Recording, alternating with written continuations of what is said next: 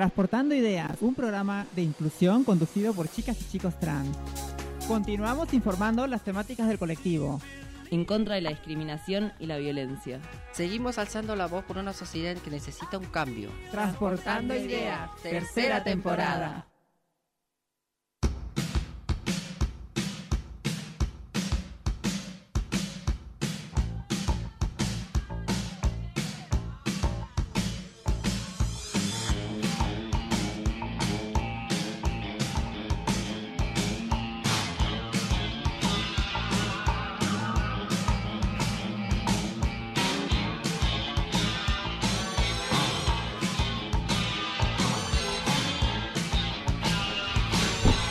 Hola, hola, hola, ¿cómo andan? Muy buena semana. Estamos acá desde Transportando Ideas. Qué lindo día hoy, la verdad. Estoy muy contento con el otoño y con el calor que hace en el sol y el frío que hace en la sombra. A mí me encanta.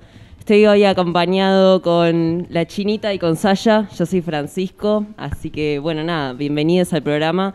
Hoy tenemos un montón de cosas para charlar, así que bueno, ¿cómo andan ustedes hoy, chicas? Hola, hola, ¿cómo están? Bienvenidos a Transportando Ideas, segundo programa en vivo ya. Acá hay que aclarar, ¿a qué hora es? A ver, vamos a fijarnos la hora. Son las 3 y un minuto en punto, así que estamos en vivo. Empezamos una segunda semana, como acabo de decir, siempre repetitiva yo. Esta semana con dos horas, Fran, dos horas de, de programa. Estamos hoy, Fran, ya lo dijo Fran, y estamos con la chinita. Chinita.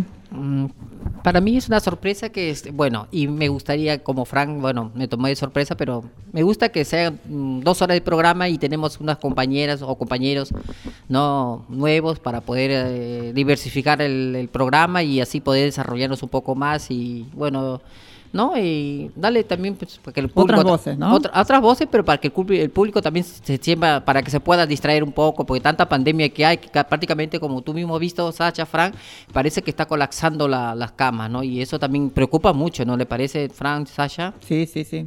Sí, Fran. sí, la verdad que el tema de esta segunda ola se viene bastante heavy. Bueno, hubo algunas restricciones de parte del gobierno nacional y creo que es un momento para ser todos muy conscientes de lo que está pasando y nada, cuidarnos nuestra salud y también por las, los y les trabajadores que están ahí en la primera línea siempre, ¿no? Desde la salud, desde los comederos, así que... Claro, dejarnos bueno, de joder, ¿no? Dejarnos de joder porque ya los hospitales están colapsados. Ayer estuve viendo la noticia que no hay camas para terapia intensiva y tenemos que cuidarnos, ¿no? Como siempre lo decimos, si no nos cuidamos nosotros, ¿quién nos va a cuidar, no? Y acá también lo aclaramos nuevamente, estamos de- de- desde el estudio de Radio Viral Comunitaria, que agradecemos desde acá, eh, siempre con los cuidados que se tiene que tener, siempre, si se escucha un poquito la voz media media media, es porque estamos con el barbijo, obviamente, acá estamos los tres este, alejados un metro cada uno, eh, con el alcohol en gel, cada uno con su alcohol en gel y bueno, con el barbijo como lo decimos, ¿no, Fran? Sí, sí, es muy importante seguir los protocolos y seguir cuidándonos para también cuidar a los otros y con la gente que estamos y no tener que, que volver a guardarnos tan estrictamente, ¿no? Creo que, que podemos juntarnos manteniendo las medidas y en lo posible Sí. en espacios abiertos, pero bueno, acá en la radio no se puede. Sí, sí. Así que nada, creo que estamos contentos, contentas, contentes con todo el avance que está teniendo el programa, con esto de salir en vivo, con agregar más tiempo, con hablar también con, con otras personas que van a traer otras cosas nuevas. Sí. Así que Sí. nada, eso, estoy muy emocionado, nervioso, todo junto. Y aparte es la primera vez que estoy acá, porque Ajá, la semana sí. pasada estaba en mi casa con una computadora. Sí, gracias a Dios fue una falsa alarma y esto, estás bien, ¿no? Es lo Sí, importante. obvio. Sí, ya sabía igual que está bien, pero bueno, por si acaso igual Claro. eh, me tuve que, Hay que evitar. Agradecemos también a Mica que está en la edición, como siempre. Un besote para ella, siempre genia. Alejandra en la producción. Eh, y bueno, Fran, no sé, ¿querés contarnos? Hoy día tenemos dos, dos, dos personas que se incorporan al, al programa, ¿no? A Transportando Ideas. Sí, eh, bueno, contar, bueno, Auge, que es una de las personas, ya le conocimos la semana pasada, le hicimos una pequeña, una pequeña entrevista por si quieren ir a escucharla en algún momento y chusmear. Eh, va a estar hablando de lo que es toda la cultura eh, performática, ¿no? Él es drag king y va a traer hoy una entrevista especial de una persona que está muy metida en eso y que formó bastante en la, en lo que es en, en Buenos Aires, capital, eh, toda una movida alrededor del Drag King, que, así que nada, creo que ser una entrevista muy interesante. Y después eh, se va a sumar Didi también, que es una amiga mía del secundario, que va a hacer una sección, ella conducía también un programa antes en otra radio, que se llamaba Matando Tabú y nos dijo que quería que su sección se, se llame así. Así que bueno, veis una sección, digamos, de entretenimiento para divertirse, hacer juegos y cerrar el programa como más tranquiles, que a veces lo cerramos con noticias terribles y, la gente se va medio angustiada. Así que ahora lo vamos a cerrar con Di eh, riéndonos un poco y, jugando un poco más. Buena eh, idea. Sí, esa es la idea. Y hablando de Di, eh, le pedí si nos mandaba su colaboración para la bitácora diversa. Sí, antes, antes hacer recordar a la gente que las redes ya están abiertas para sus comentarios, pueden escribirnos pues, al Instagram eh, también el, no, olviden descargarse la aplicación en el Play Store de Radio Viral Comunitaria. Ya saben, en la esquina derecha dice mensaje, ahí pueden enviar sus mensajes, sus críticas, sus buenos deseos y todo, todo lo que nos quieran contar, los que nos quieran decir, ¿no? Ahora sí, Fran, si querés presentar este a, a Vivi, Vivi, Vicky. Sí, Vivi. Eh, y también nos pueden escuchar por la web, si no, de radioviralcomunitaria.com y nos pueden escribir, si no, a través del Instagram, que es transportando-ideas, ahí nos pueden dejar comentarios. Ahora voy a subir una historia para que nos dejen más mensajes.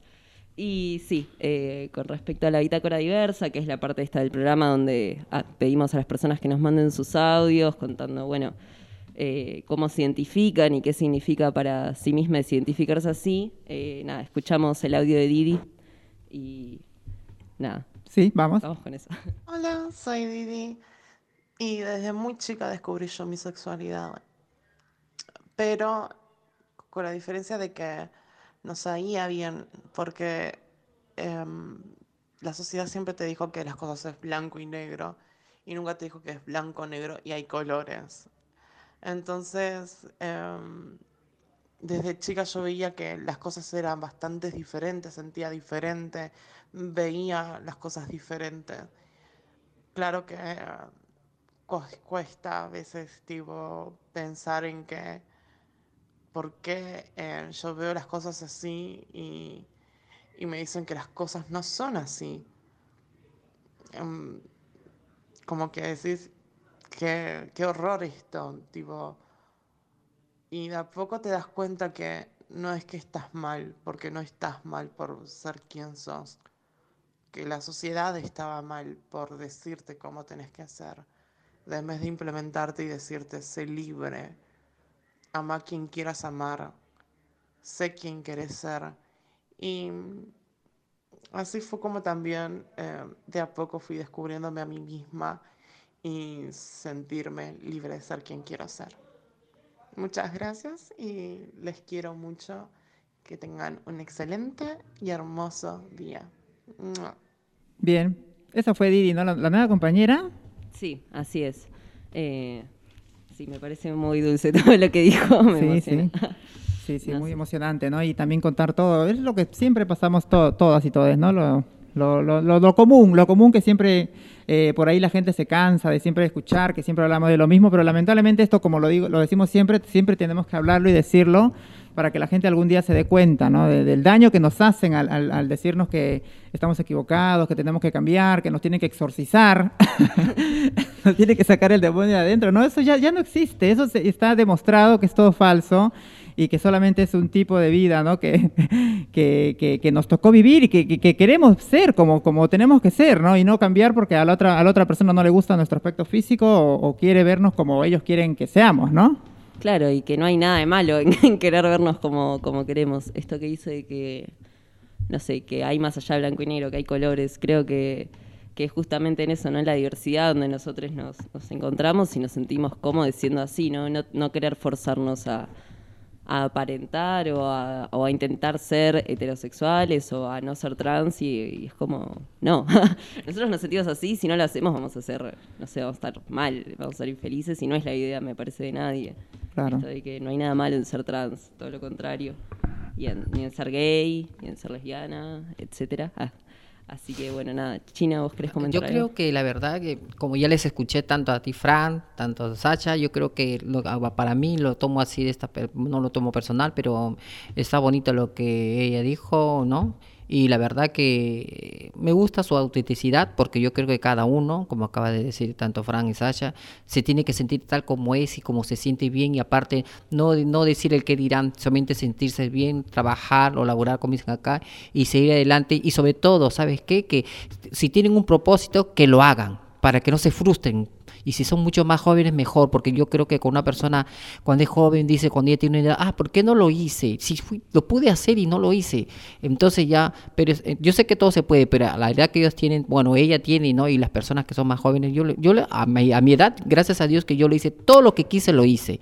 Y por ahí me equivoqué, pero bueno, de los errores también se aprende. Pero eso aprendí a hacerme más grande, sobre todo respetando a las personas y siendo, sobre todo, este, reconociendo los, ¿no? los errores, se aprende mucho y aparte de que eso, la autenticidad, Fran, Sasha, yo creo que cada uno tiene que sentirse tal como es y no es decir a todo el mundo, ah, yo soy así, no. La gente te mire como te mire, pero si tú lo respetas y eres educada, las puertas se te abren y sobre todo van a tus pies.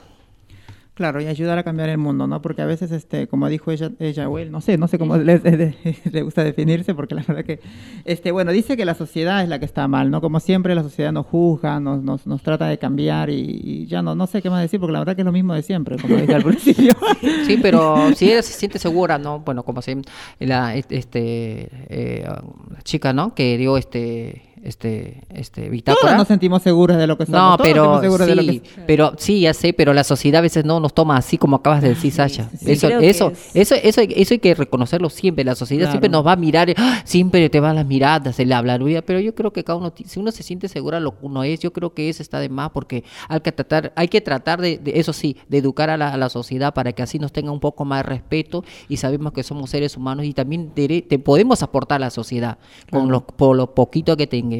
Sí, yo creo que es un poco como dice la China en la intro también del programa, que dice esta sociedad que necesita un cambio. Claro. Así que bueno, creo que también por eso eso nos motiva a estar un poco acá y a reunirnos con, con más personas del colectivo y a escucharles y, y bueno, a tener ese espacio ¿no? de intercambio para, para poder ir cambiando las cosas de, de, a poco. Se necesita, y se necesita más espacios también como este, ¿no? Esperamos que vayan, vayan abriendo más, más lugares así como este, más radios, nos sigan dando más espacio, por eso agradecemos a Radio Viral una vez más por el espacio que nos dan, ¿no?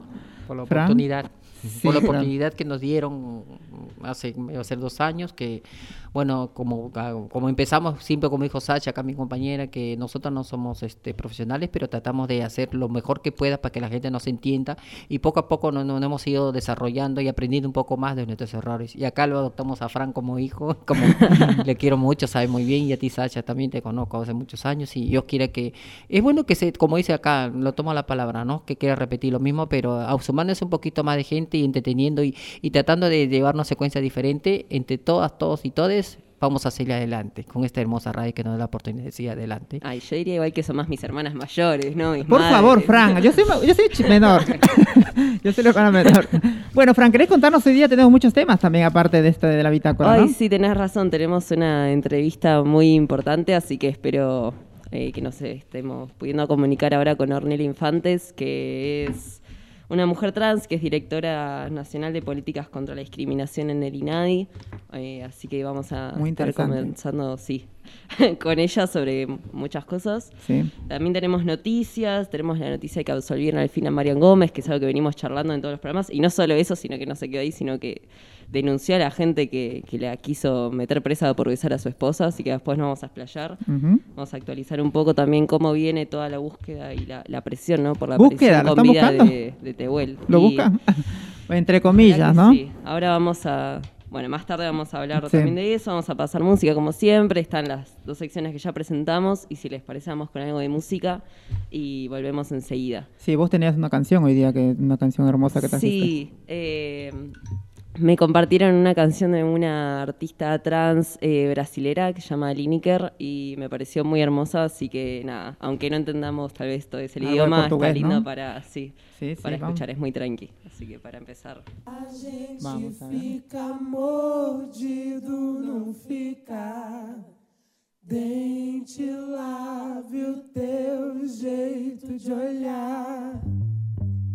Me lembro do beijo em teu pescoço, do meu toque grosso, com medo de te transpassar.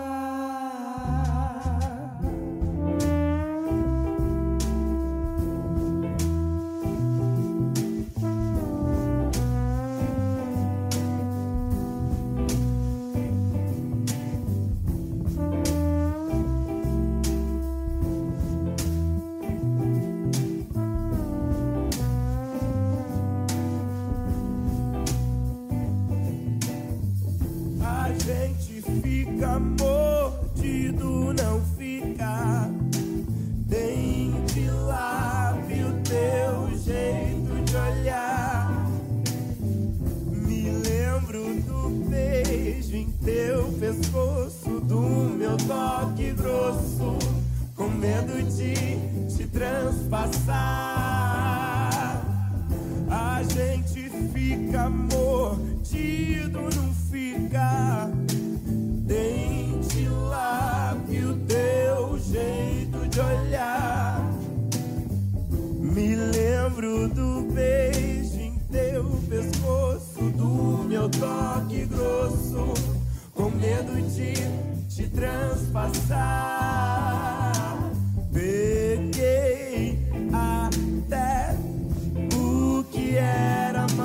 Stop.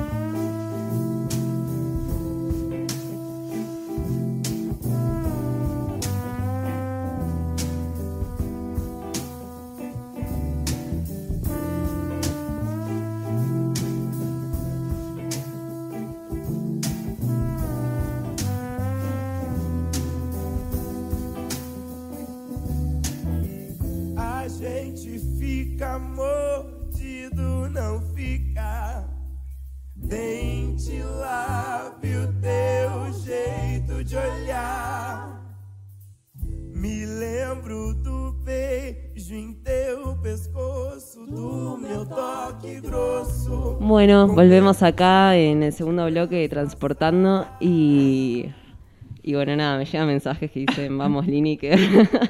así que... ¿Hay mensajes nada, bueno positivos? que- sí. Vamos y ayer todavía. también nos mandaron un mensaje muy positivo. Ay, no, les tengo que contar esto. Bueno, lo cuento rápido. Contalo. Eh, ayer nos juntamos con algunas personas a hacer una jornada eh, artística, ¿no? Por, por lo de Tehuel, porque se cumplía un mes. Sí. Y cuando en un momento le dije a la gente, ay, ustedes si son del colectivo, los puedo invitar a participar de Bitácora Diversa, el programa de radio. Y el chico dice, ay, a mí vino una mujer el otro día en la manifestación y me preguntó algo de una bitácora, no sé qué, y era Lautaro, el chico que entrevistó a la China. Así Ah, que lo mirá. conocí. y le dije, ay, mirá, no sé", me dijo- le dije, ay, bueno, ¿qué te pareció? No sé qué. Y me dijo, ay, sí, me re gustó, pero, pero no entendí bien eh, qué onda, cómo era todo, así que nada, fue muy gracioso. Bueno, sí, la verdad que sí, ¿no? Está, hay gente que se ve de tan chiquitos Buenos Aires que te encuentras con cada persona, ¿viste? Uno se, se encuentra en, en- en una esquina con la persona esta. Bueno, eh, ¿qué hacemos, Fran? ¿Vamos? ¿Tenemos la entrevista con Ornella o...? Sí, sí, me parece que sí. Ahí la estoy llamando, así que Ajá. eh, eh, vamos a ver. Bueno, mientras, Chinita, contame, ¿cómo van tus cosas? ¿Cómo estás? Ahí está. ¿Todo ¿no? bien? Hola, Ornela, ¿me escuchás? Sí, sí. Ay, ¿cómo estás? Bueno, soy Francisco, te estamos llamando acá en vivo desde el programa Transportando Ideas de Radio Viral. Estoy con China y con Saya, que son las otras conductoras.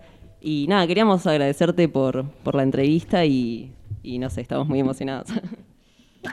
bueno, no, agradecida soy yo. Y acá me, me aparté del grupo, estaba en una reunión en un lugar que se llama Isla Jordán en Río Negro. Así que bueno, acá estoy. Ay, bueno, muchas gracias por, por atendernos. Y no sé, una de las primeras preguntas que, que te quería hacer yo era, bueno, sabemos que estás ocupando ahora este cargo eh, en el INADI, ¿no? Eh, como este cargo de directora nacional de las políticas contra la discriminación. Así que nada, quería preguntarte eh, como, como mujer trans, ¿no? ¿Qué, ¿Qué políticas estuviste llevando a cabo desde, desde que asumiste, sobre todo eh, con respecto a, nuestra población trans? Nada, si querés contarnos un poco el trabajo eh, que venís haciendo. Bueno, puntualmente comentarte que eh, desde la Dirección de Políticas y Prácticas contra la Discriminación llevamos adelante diversas acciones con las diversas poblaciones históricamente vulneradas y donde también un poco el Estado supo estar ausente, ya sea por falta de visibilización de alguna población o bien porque este, no había eh, puesto los ojos la, clásica a- hacia estos eh, desde que así como tenemos adelante diversas gestiones antes de la pandemia y después de la pandemia para la población trans, para todas las poblaciones, pero tu pregunta iba apuntada hacia la población trans. Allí una de las primeras acciones fue gestionar el cupo laboral trans dentro del Banco de la Nación, junto al presidente del banco, el Banco eh, llevamos adelante esta política de una empresa eh, del gobierno, de una empresa del, del Estado, mejor dicho, este, con una visión clara eh, que tiene nuestro gobierno, que encabeza Alberto y Cristina Fernández, que es el darle el pie de igualdad hacia todos los sectores.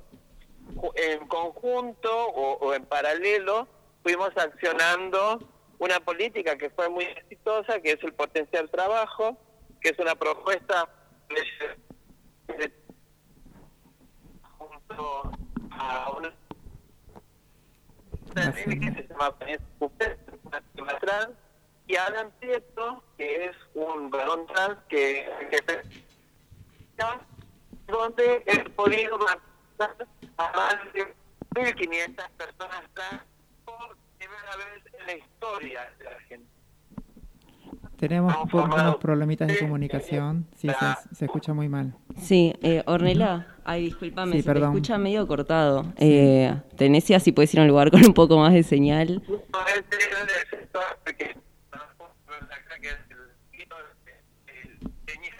Bueno, ¿qué, qué te parece, este, Mica, si nos vamos con algo de música y preparamos un poquito más la, la entrevista? Estos son pro- problemas que tenemos en vivo, ¿no? Que no pasaba antes, perdón al público. Vamos con algo de música, Mica, y regresamos con la entrevista a ver un poco más preparada, ¿sí?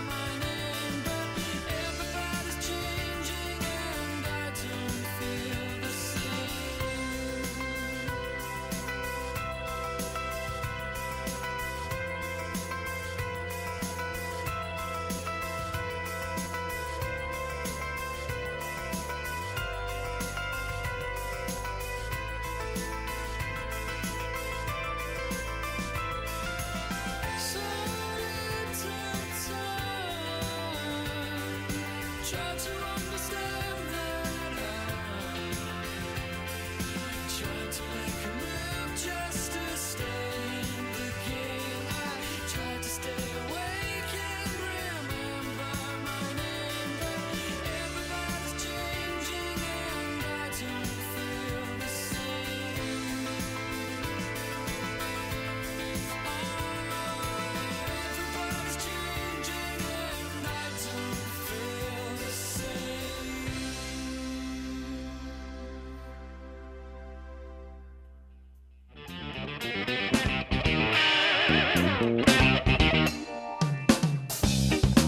Bueno, eh, se hacen transportando ideas y bueno, estamos teniendo algunos problemas de conexión. Bueno, Ornella contó que estaba igual en...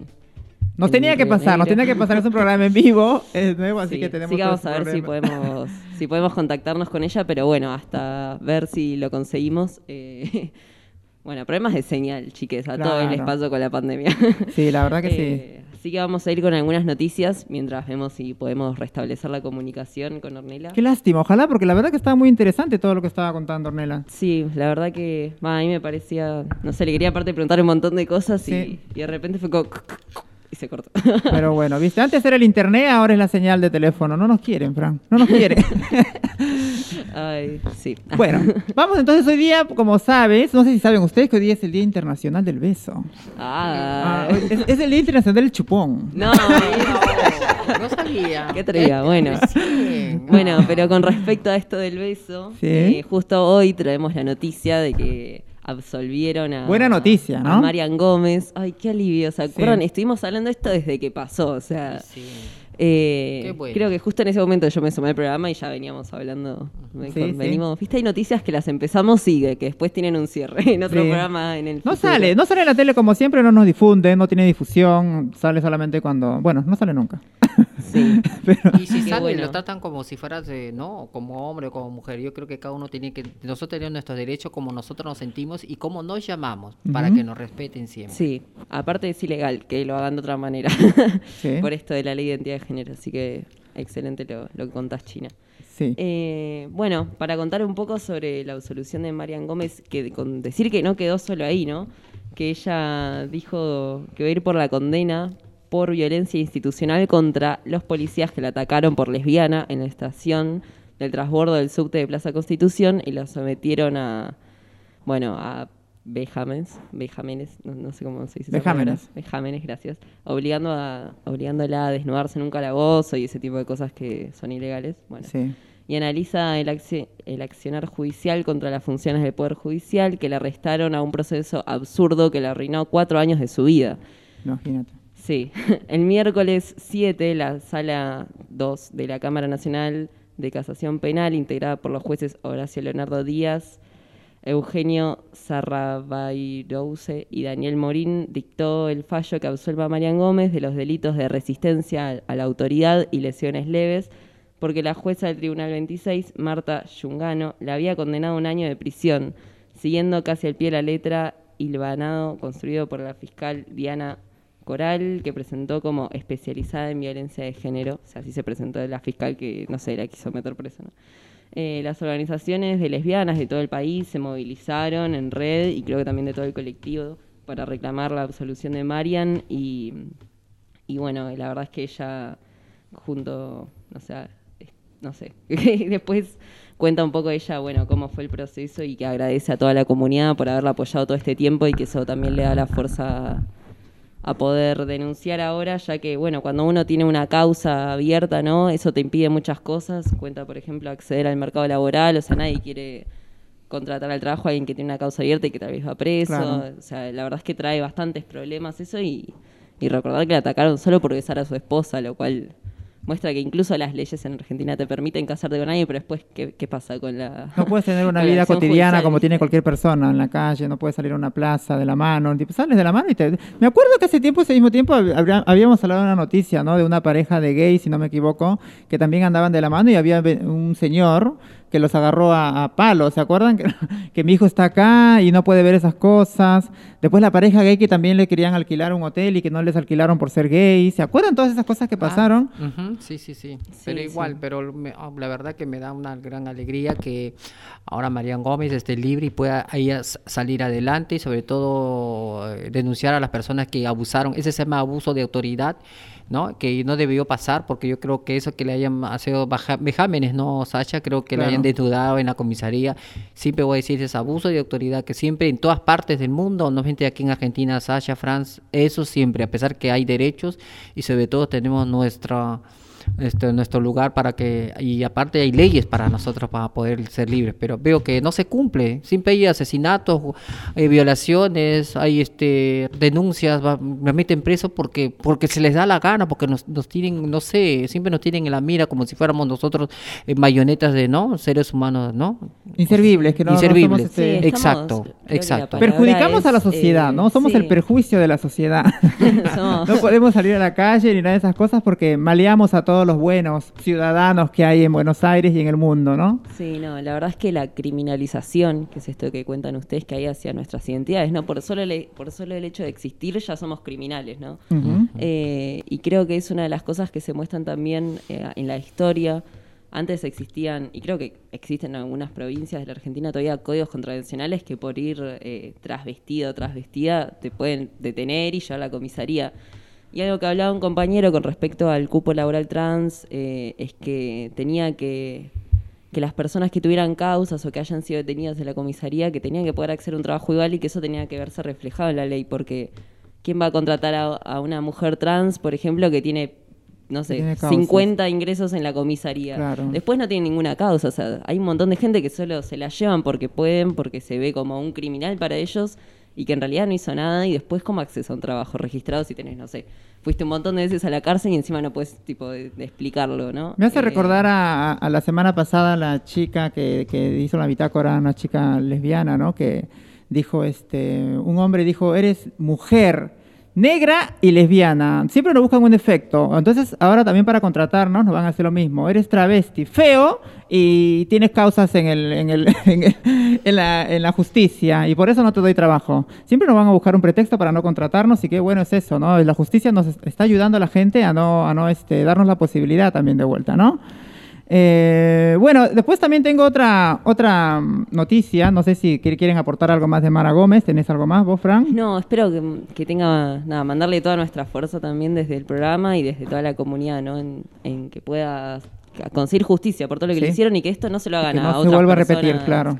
Porque ellos, si no, van a seguir viendo lesbianas y las van a querer llevar detenidas y van a seguir viendo gays y mujeres trans y hombres trans y no les va a pasar lo mismo. Así que espero que se haga justicia sobre esto. Bueno, este, no sé si esto tiene que ver. Perdón, Chinita Cris. Yo creo que este caso no, no lo podemos dejar por, ni pasar. Hay que seguir atrás de ese caso a ver si la verdad, la justicia está con ella para poder apoyarla desde acá, desde la radio y seguir aportando con ella y apoyándole en todo lo que ella pueda hacer y seguir investigando Sasha porque yo creo que ese tema no se puede pasar por, Claro. por alto. Sí, Ni claro. ningunos. Sí, por supuesto. Tenemos que ser libres. De ¿no? Nahuel todo, también, todo el mundo necesita. También Te- tenemos, da, como dijo. Tehuel, perdón, de Tehuel también, como que dijo hasta ahora no aparece. como dijo Fran, este, que ya tenemos el cupo trans, tenemos este derecho también a, a la libertad también, ¿no? Libertad de expresión y libertad de poder salir a las plazas, de poder compartir este un beso, ¿no? Que no es nada más que eso, un beso y, y poder este salir con la pareja y no que no, no, nos, no nos miren como bichos raros, ¿no? No te agarren a golpes, a No trompadas, a los policías, porque esos son nos agarran, nos agarran como asesinas, como delincuentes. da risa, pero Jesús, en el te da delincuentes. una bronca, ¿no? Y eso es lo que me indigna. Terrible. es- y, y todavía se burlan de, de, de- de- de- de- de nosotras, o de nosotros, todas, todos y todo. Qué Claro. vergüenza. Ojalá que las leyes tomen, bueno, que sea un poco mano más dura, mano dura como para con los colectivos. Claro, y hablando de este tema, ¿no? No sé si tiene que ver algo con Mara Gómez, eh, con las chicas estas que, que ya absolvieron, gracias a Dios por esto. Este, la justicia ahora también decidió reabrir una investigación por hostigamiento eh, digital a una pareja gay que había sido agredida físicamente en septiembre de 2020 en la ciudad de Buenos Aires. Eh, la novedad, además, es que se investigará el accionar policial el día del ataque.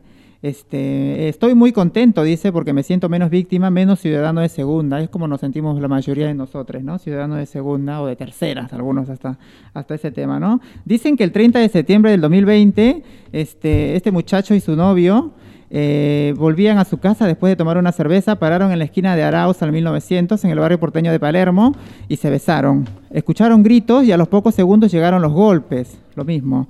Además de los golpes que recibieron, esa noche la pareja denunció dos hechos más, mensajes homodiantes en las redes sociales y ataques en la puerta de su casa. El 30 de marzo de este año, eh, el muchacho se enteró que la fiscal había dado por terminada la investigación.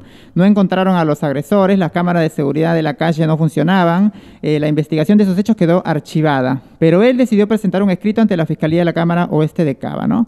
Me presento a efectos de ejercer eh, mi derecho a ser oído y manifestar mi disconformidad con los resultados de la investigación, eh, toda vez que es mi intención no convalidar la cadena de violencias que atravesamos con mi pareja a raíz de besarnos en la vía pública. Hechos los cuales han quedado impunes, dice él, ¿no? Entre lo sufrido enumeraba la violencia física, pero también la violencia institucional de la policía y la violencia recibida en las redes sociales, ¿no? No es, lo único a Mara Gómez, como lo decimos y como lo repetimos, no solamente le pasa a ella o a ella, sino que también nosotros mismos tenemos miedo de salir por ahí en la calle y que nos traten, nos agarren a palos, como dice la China, nos, nos golpeen, nos terminen matando a veces, ¿no? Muchas veces.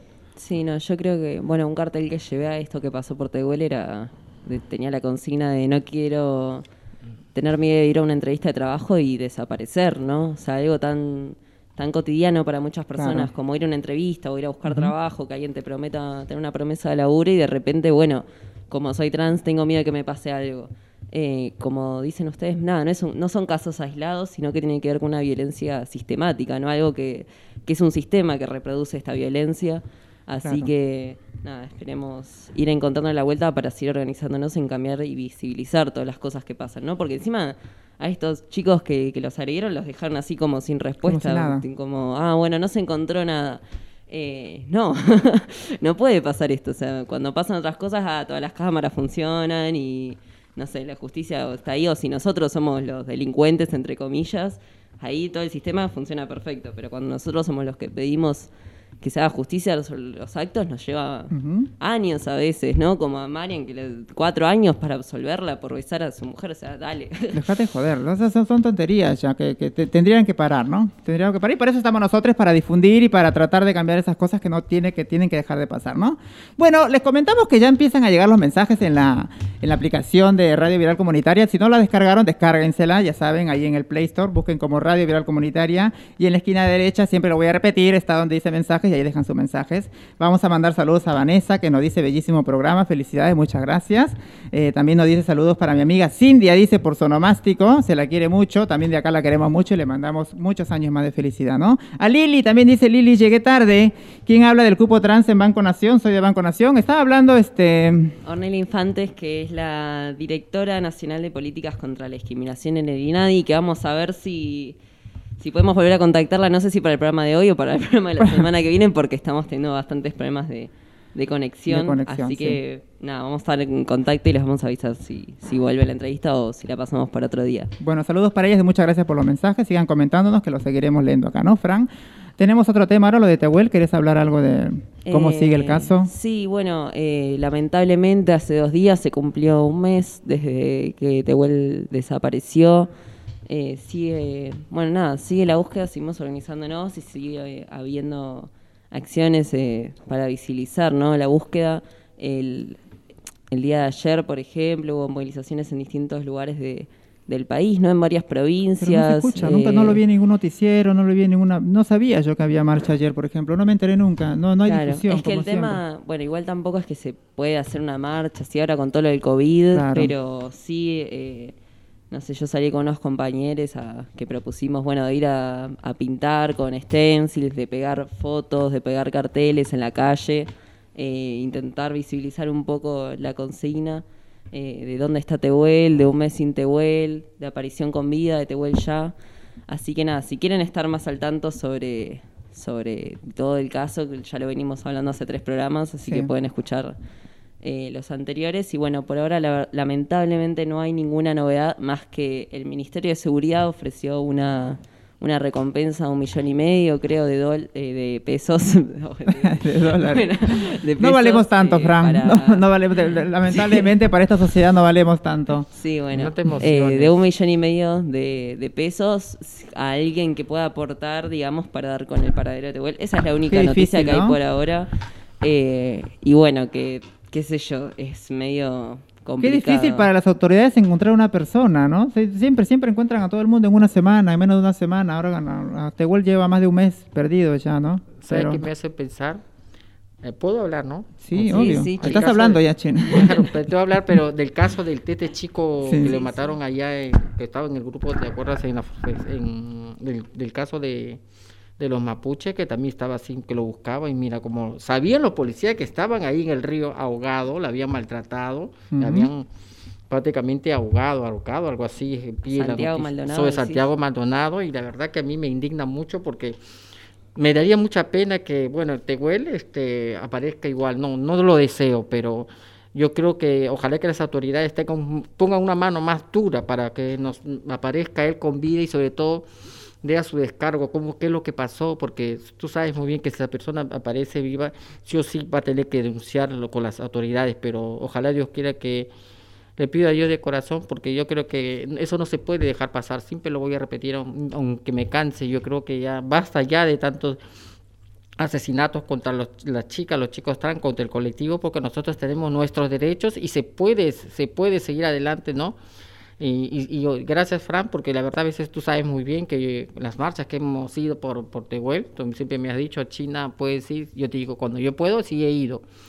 Y aparte que la verdad que estás en ese caso bien metido y por ahí otro momento que tengas otras marchas y yo te digo si puedo, avísame siempre dos días antes, dice Fran, porque ese es parte de nuestro trabajo y de ahí sacamos información y material para la radio porque ese es para comunicar a nuestros oyentes que nosotros estamos pendientes de los casos que estamos llevando sobre los asesinatos, violaciones y sobre todo secuestros y maltrato psicológico y, y también no verbalmente, porque yo creo que esto no se puede quedar impune. Tenemos que seguir adelante. Dios quiera que aparezca con vida. Y, y como te voy a repetir, Sasha también a veces no puede participar porque ella está un poquito mal, mal de la mano, pero está con nosotros. No nos abandona también la compañera. Y, y a Dios quiera que. Le, daría le pediría a Dios que aparezca con vida. La verdad, porque ya- yo Sí. creo que sus familiares también están pasando un momento muy difícil, sobre todo su mamá, sus hermanos, su papá y Sí, quizás esposa, todo completo. Y, su el, y su barrio que lo extraña mucho. Sí, la verdad es que es bastante terrible y lo que exigimos todo el tiempo es que, que el gobierno, digamos, que las autoridades lo sigan buscando con vida, porque no es lo mismo buscar un cuerpo, buscar algo que debe estar fijo en un lugar que buscar una persona que puede estar en cualquier lado del mundo en este momento. No son los mismos recursos, así que bueno, que, que destinen todo lo que sea necesario, ¿no? Para, para dar con el paradero. Eh, Claro. Y la verdad que las desapariciones trans creo que no es algo bastante corriente para nuestra comunidad, lamentablemente. Eh, creo que la Argentina tiene todo un trayecto con respecto a, a lo que fueron los desaparecidos ¿no? en la época de la dictadura, pero aún así después eh, hubo de vez en cuando algún caso eh, muy conocido de alguna desaparición en democracia, como este de Santiago Maldonado o el de Facundo Castro. Y bueno, ahora también el de Tehuel, que todos tienen igual eh, distintas cosas detrás, ¿no? Pero me parece que algo importante en el de Tehuel es esto de, de su identidad de género, de su identidad de género como varón trans y esto de no poder acceder a un trabajo formal y, y toda la situación que, que lo llevó a encontrarse con esta gente que, apart- que después no se lo vio más. Claro. Así que nada, esperemos que, que lo busquen, esperemos que lo encuentren lo antes posible y que y nada, o sea, Claro. pido que esté con vida, pero la verdad que mientras más pasa el tiempo es más difícil, ¿no? Yo creo que es muy duro para toda la comunidad y también para la familia, ¿no? Sí. Mientras pasan los días uno va como perdiendo un poco la esperanza y tiene que encontrarse en esa fuerza de, de la comunidad, porque si no es como es demasiado negativo como la fuerza que te tira para abajo. Claro, por lo que se sabe de la causa, eh, ambos imputados, porque hay dos imputados, eh, al momento se niegan a declarar y la investigación se guarda bajo secreto de sumario, se llama esto, ¿no? Eh, por lo que las organizaciones travestis, trans y no binarias que vienen demandando la aparición con vida prácticamente no tienen datos o información certera de cómo se está tramitando la causa, no sabemos nada de lo que están haciendo. Las comunidades trans, no binarias y travestis podemos hacernos muchas preguntas y acercarnos a algunas respuestas y valoraciones de lo que hasta aquí la desaparición de Tehuel nos impone, ¿no? Como siempre decimos, este, la justicia jerarquiza a la familia sanguínea, ¿no? La gente este, eh, común y corriente, como se podría decir entre comillas, ¿no? Siempre lo reclamamos y siempre lo decimos, pero ¿qué se puede hacer? ¿Qué más se puede hacer, chicas? Sí, no, y también eh, creo que con respecto a esto que decís de la familia sanguínea, eh, me parece que las personas que pertenecemos a, la comunidad de- del colectivo, muchas veces encontramos a veces más familia dentro de, de nuestra comunidad que dentro de nuestras familias sanguíneas, Con lo cual, la verdad que nosotros también deberíamos tener acceso a esa información, porque nosotros también los- lo, estamos buscando como, como uno de nosotros, ¿no? Eh, así que... Así que bueno, nada. aparición con vida, ¿no? De Tehuel ya. Sí. Y bueno, después comentar que... Nada, nos siguen llegando mensajes desde la qué aplicación de la radio, estamos, la qué- qué verdad. felicidad. Mucha gente nos está escuchando en este momento. Eh, Fer nos dice nunca, las había escuchado, muy buen programa, de verdad, ya tienen un fan, aparición con, de Tehuel ya. Bien ahí. gracias Fer, Bien Eh, ahí, gracias. un beso.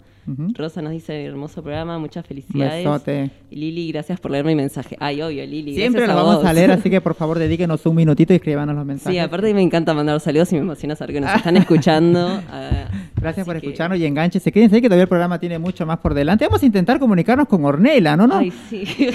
Pero bueno, no sé dónde estará esta mujer. Bueno, ¿qué les parece si nos vamos con algo de música para relajarnos un poquitín? ¿Eh? Vamos Sí, con algo de, de Madonna, de la reina, del De la pop. reina. bueno, ya regresamos con más información.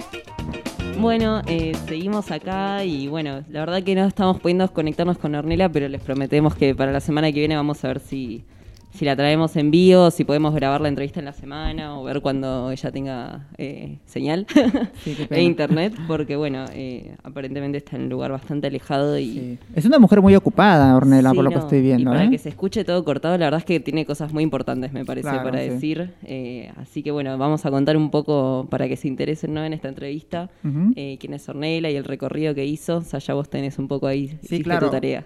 Ornella, por si les quedó una duda, es una mujer trans, es militante social, feminista, secretaria nacional del Frente Nacional por la Igualdad del Movimiento Evita, eh, nacida en la provincia de Santiago del Estero, se radicó en la provincia de Río Negro en el año 2001 y es, es patagónica por elección. Eh, fue una de las que forma la Red Nacional del ATA, eh, organización que impulsó la ley de identidad de género, que es lo que contó, de lo poquito que lo pudo ver con- que nos contó, eh, con su coordinadora nacional Claudia Pía Baudraco y grandes activistas de todo el país, ¿no? Sí, el otro Eh, día hablamos de, de- ¿Se acuerdan de Claudia Pía Bardaco en el día de...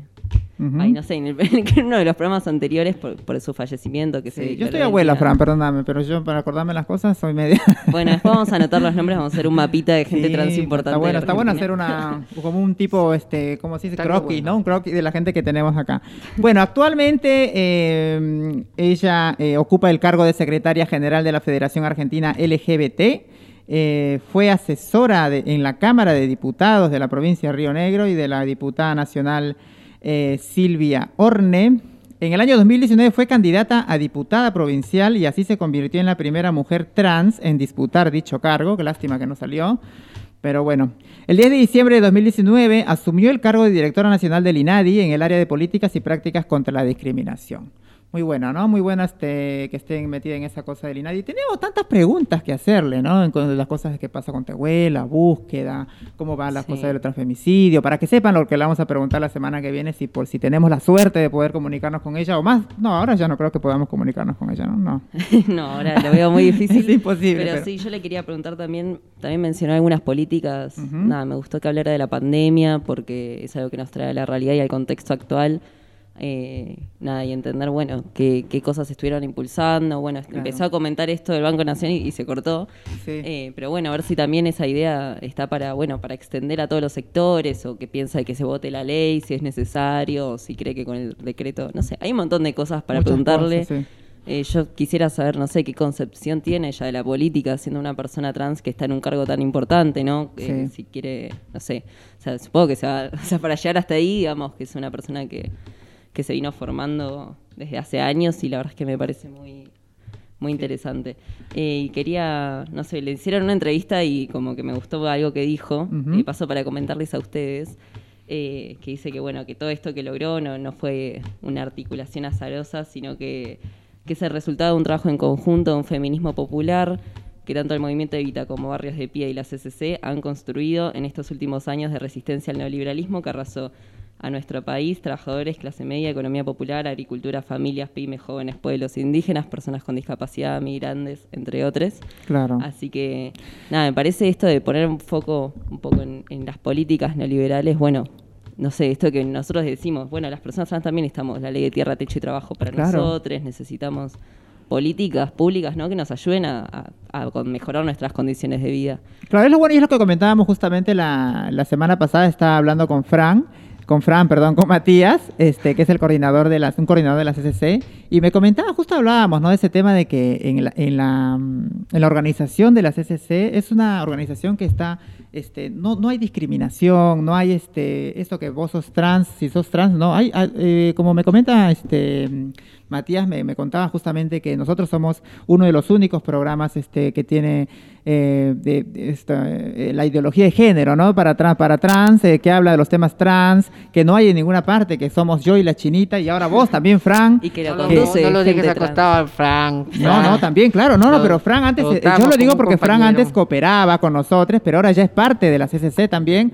Por eh, supuesto, y, la verdad que Ay, hablaba... invitada de la CCC. Hablaba justamente Ornella de, de- del, del potenciar trabajo, ¿no? Que es una ayuda, no, una ayuda no porque es un trabajo que hacemos nosotros también, ¿no? Es una, es una, este, ¿qué se podría decir? Una remuneración, ¿no? Es un aporte que Ajá. hacemos a la comunidad también, ¿no? Claro. Estar acá y hacer el programa y otras cosas, ¿no? La China también es promotora en prevención de violencia. Claro. eh, hacemos nuestro Eh, trabajo. también justamente vengo ahora del comedor de allá y en comedor en, en el CAC, que mando saludos a las chicas, que a las chicas y chicos que trabajan en el comedor de Juan de están- Garay. que. Este, vengo de comer ahí, muy rico se come ahí por si acaso.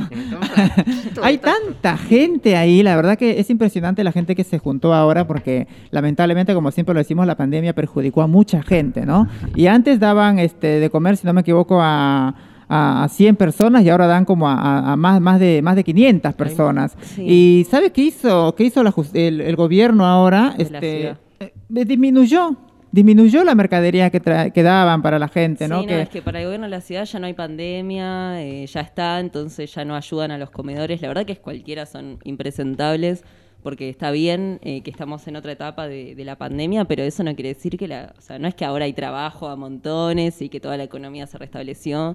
Claro. Nada, mucha gente sigue yendo a los comedores, la verdad que Sí. y bueno, en Aumentó. eso decir si necesitan ir a un comedor está este este comedor abierto en la CAC, que Juan de Garay 2045, y Sí. están todos los días abiertos, Todos me parece, y te puedes llevar raciones a tu casa, Sí, para sí, tu sí. familia. Ahora lamentablemente dejaron de dar los sábados, porque antes daban lunes a sábado, ahora los sábados dejaron de dar porque no alcanza la, la comida para toda la gente. Hay mucha gente que verdad lo necesita. Yo siempre participo en todo ese, ese laburo que verdad es un laburo muy humanitario y la verdad me da mucha pena que por ahora el gobierno nos haya re- nos haya reaccionado menos porque yo creo que antes venía un poco, pero ahora se ve cada día más la pobreza y la hambruna que hay en, en- bueno, en este hermoso país que yo también estoy no radicando. Y hay, hay gente que viene con sus niños y hay que darles la- la- el alimento porque los niños también necesitan alimentarse, si no, ¿cómo van a ir a las escuelas? Hay ancianos que van, Sacha, y la verdad que a mí me preocupa porque no creo que, eh, como dices, ¿no? Antes se daban los sábados, ahora que nos quiten los sábados, y ahí van a seguir quitando. Yo no, no sé qué se va a hacer con la gente que necesita. Hay que pensar entre los pobres. Claro, y Hay gente más pobre que nosotras también, que no tienen, solamente se llevan un pan duro en el día y ya con eso les ayuda a aliviar, a paliar el hambre. ¿No te parece, Sasha? Sí, ahora como dices, como dices tú también, Chinita, este, los otras dos, por lo menos yo hablando con vos y yo y la Chinita, tenemos la suerte de, de pertenecer a este grupo, a esta organización y trabajar para el grupo, ¿no? Porque lamentablemente tenemos muchas compañeras trans. Hablo de las mujeres porque no sé si, bueno, a veces hay un poco de, recelo con Fran porque él dice que también hay un poco de hombres trans, ¿no? Pero hablo de las chicas las mujeres trans que lamentablemente siempre llevaron el trabajo sexual, ¿no? En la calle, siempre toda la vida llevaron eso, y ahora en tiempos de pandemia eh, no tienen otra entrada. eh, lamentablemente no se ve, no he visto en el comedor chicas trans este, yendo a pedir comida, pero sé que le están pasando muy mal. Hay muchas chicas trans que están siendo desalojadas de los hoteles por no tener con qué pagar. Hay muchas chicas trans que no tienen con qué comer. Eh, chicas trans que a veces, este, a pesar de la pandemia, a pesar de que esté toda esta enfermedad, tienen que salir a la calle, o sea, con los riesgos que, que, que, que- que se tiene, ¿no? Porque está, está, la, está la peste, está la esta peste y está la peste de la justicia también, está la peste de la, de la policía también que te agarra y las golpean por estar en la calle. Sí, no, y también esto, tener en cuenta que muchos no, no logran acceder a, a un cambio de identidad también y que también son violentadas a la hora de querer acceder a la salud, ¿no? Digo, Sí. una mujer trans que se enferma, a nosotros nos da miedo por lo general a instituciones con nuestros documentos o con o por cómo nos vemos, y sabemos que nos van a discriminar en algún momento, Sí. que tal vez no nos van a querer atender y nada, eso también es parte, ¿no? De, de todo el problema y yo creo que, no sé, una vez Sasha, vos contabas que que tal vez como mujer trans, tal vez no, no te sentías segura de ir a un comedor, eh, como, ¿no? O sea, viéndote como sos. Así que nada, si hay gente trans que nos está escuchando o, o si tienen a alguien a quien recomendarle el comedor, que sepan que se pueden acercar eh, con seguridad y pueden hacer la fila como cualquier otro y les los vamos a ayudar en Claro lo que que sí.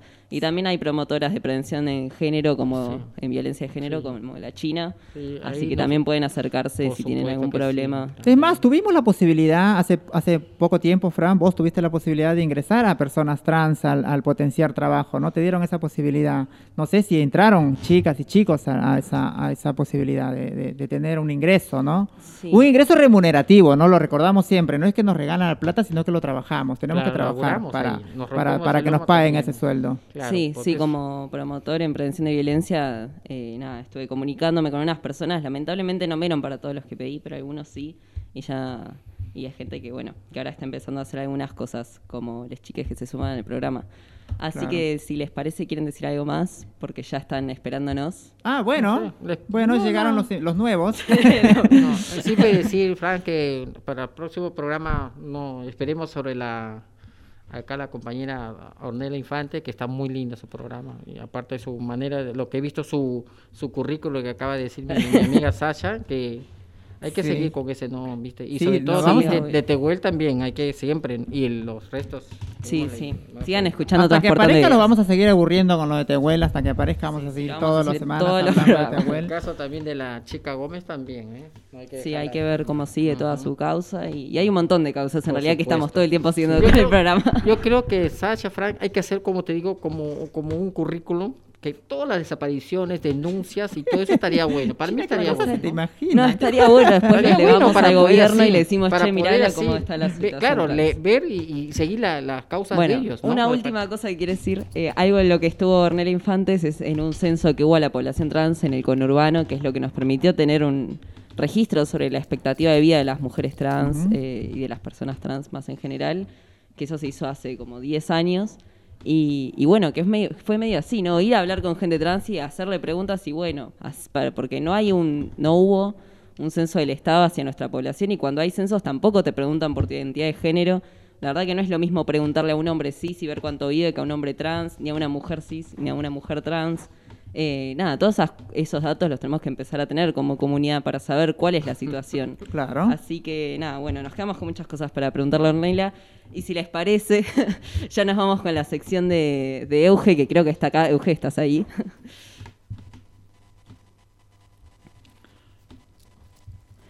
Escuchando Ay, atentamente. sí, sí, perdón. ¿Cómo estás, Euge? ¿Qué repercusiones tuviste en la entrevista la semana pasada que te dejamos a medias? la tuvimos que cortar, pobre, porque estábamos con el programa full. Ya pedimos, por, por vos pedimos una hora más esta semana, ¿eh?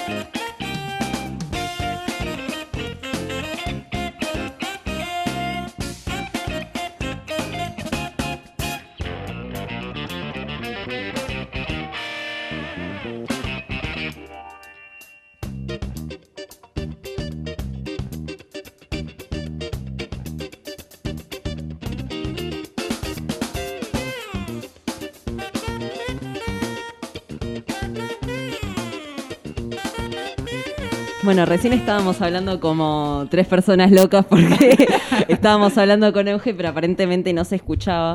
así Estamos que- al aire ahora, ¿no se nos escucha o no se nos escucha, Mica? Sí, sí, a nosotros sí, pero estábamos hablando como... Ah, ¿no se escuchaba Euge? claro, ¿Qué Euge, ¿puedes hablar? tenemos hoy? La Sí. semana pasada me fue mejor, Mica, por favor. Son problemas del vivo, ¿no? Pero bueno, la gente tiene que entender que es un programa en vivo y, y hay estas fallas, ¿no? Siempre nosotros y la, nosotros y la falla. La, la otra vez, el- cuando estábamos en pandemia teníamos la falla del internet, acá tenemos la falla de esto. Pero bueno, Sí. seguimos. Entonces, ¿está Euge o no está Euge? No sé, Euge, ¿puedes hablar a ver si te escucha, si se te escucha en vivo? Sí, ahora sí me escucha. ¿Sí? escucha? Genial. Perfecto. bueno. Palmas, palmas. Qué bueno. Tenemos que tener botones, ¿viste? De apretar, tipo... yeah. Efectos, no efectos especiales para el programa. Bueno, ya eso es un trabajo de, de Mica para la semana que viene. bueno, Euge, ¿cómo estás? Ahora sí, ahora que me escuchan. Eh, estoy muy bien, me quedé muy contento con el, con mi presentación en el programa y la verdad que estoy muy emocionada por la entrevista de hoy. Ay, qué bueno. ¿Querés contarnos a, a quién vamos a entrevistar? ¿Querés presentarlo? Que ya está ahí.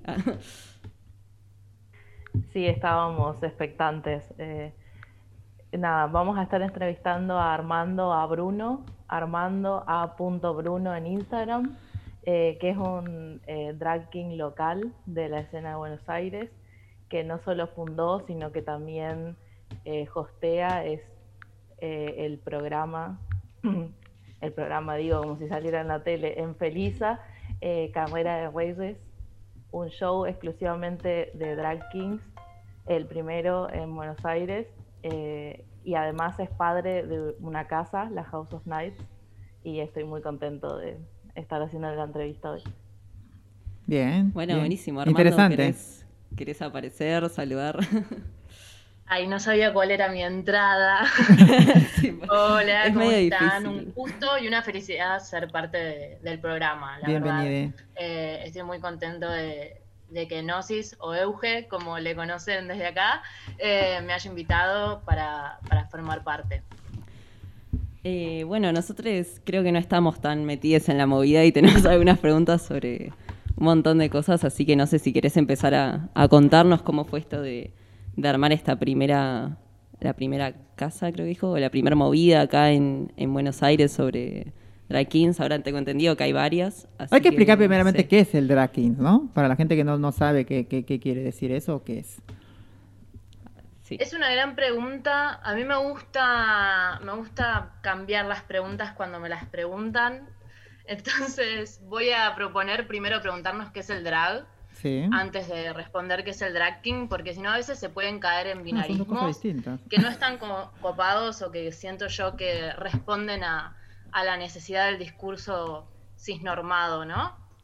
Eh, para empezar, como el drag, mi- drag- el drag para mí es eh, el arte del cuestionar el género a través de la performatividad, a través de, de una expresión artística, ¿no?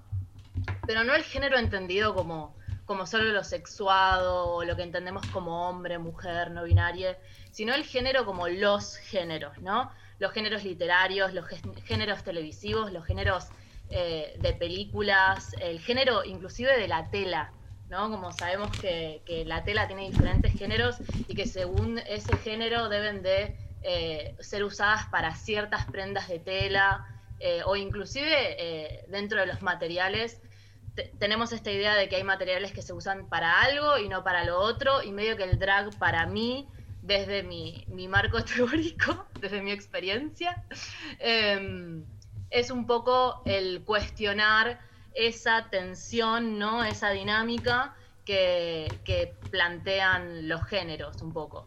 Em, así que el drag puede venir a preguntar por qué eh, un rey no puede estar llevando una capa que sea de plástico, por qué no puede, eh, por qué tiene que ser de seda, por qué tiene que ser de un material caro, por qué no podemos re- repensar esas ideas y jugar con los códigos que ya la sociedad estableció para moverlos, ¿no? Eh, y creo que hay un gran grado de, de- de- de- de compromiso, ¿no? Y de, en definitiva, conexión con que este arte se da dentro de la comunidad LGBT y como que lleva muchos años ya dentro de, de estos espacios y, y este código, eh, sobre todo dentro de, de la comunidad que somos. Y eh, fue un arte que nació para entretener a la comunidad LGBT con lo político que implica eh, que nos podamos entretener, que nos podamos divertir, que nos podamos reír nosotros, ¿no? Eh, aquellas que, pertenecemos al margen de, de la sexualidad y del género. Eh, entonces un poco el drag para mí implica eso. Dentro del drag hay diferentes eh, inclinaciones que puede tener cada artista que practica el drag, ¿no? Porque está es importante definir que el drag, al menos para mí, eh, siempre voy a dejar eso en claro, ¿no? Voy a hablar desde mi experiencia y dentro de la teoría que, que yo estoy gestando, ya que eh, estoy, estoy en, en- en pasos a mi licencia, licenciatura en arte y estoy escribiendo mi licenciatura en base al drag. Em, entonces mi teoría va un poco por ahí. El, dentro del drag cada artista tiene sus, sus, tendencias, sus gustos, ¿no? Y sobre todo su identidad y en el drag ocurre esto de, de- que de repente construimos una drag persona, eh, que yo deseo diferenciarla de, de- de un personaje drag, yo hablo de drag persona porque creo que, que en el drag ocurre la expresión de uno y no el ocultamiento detrás de un personaje.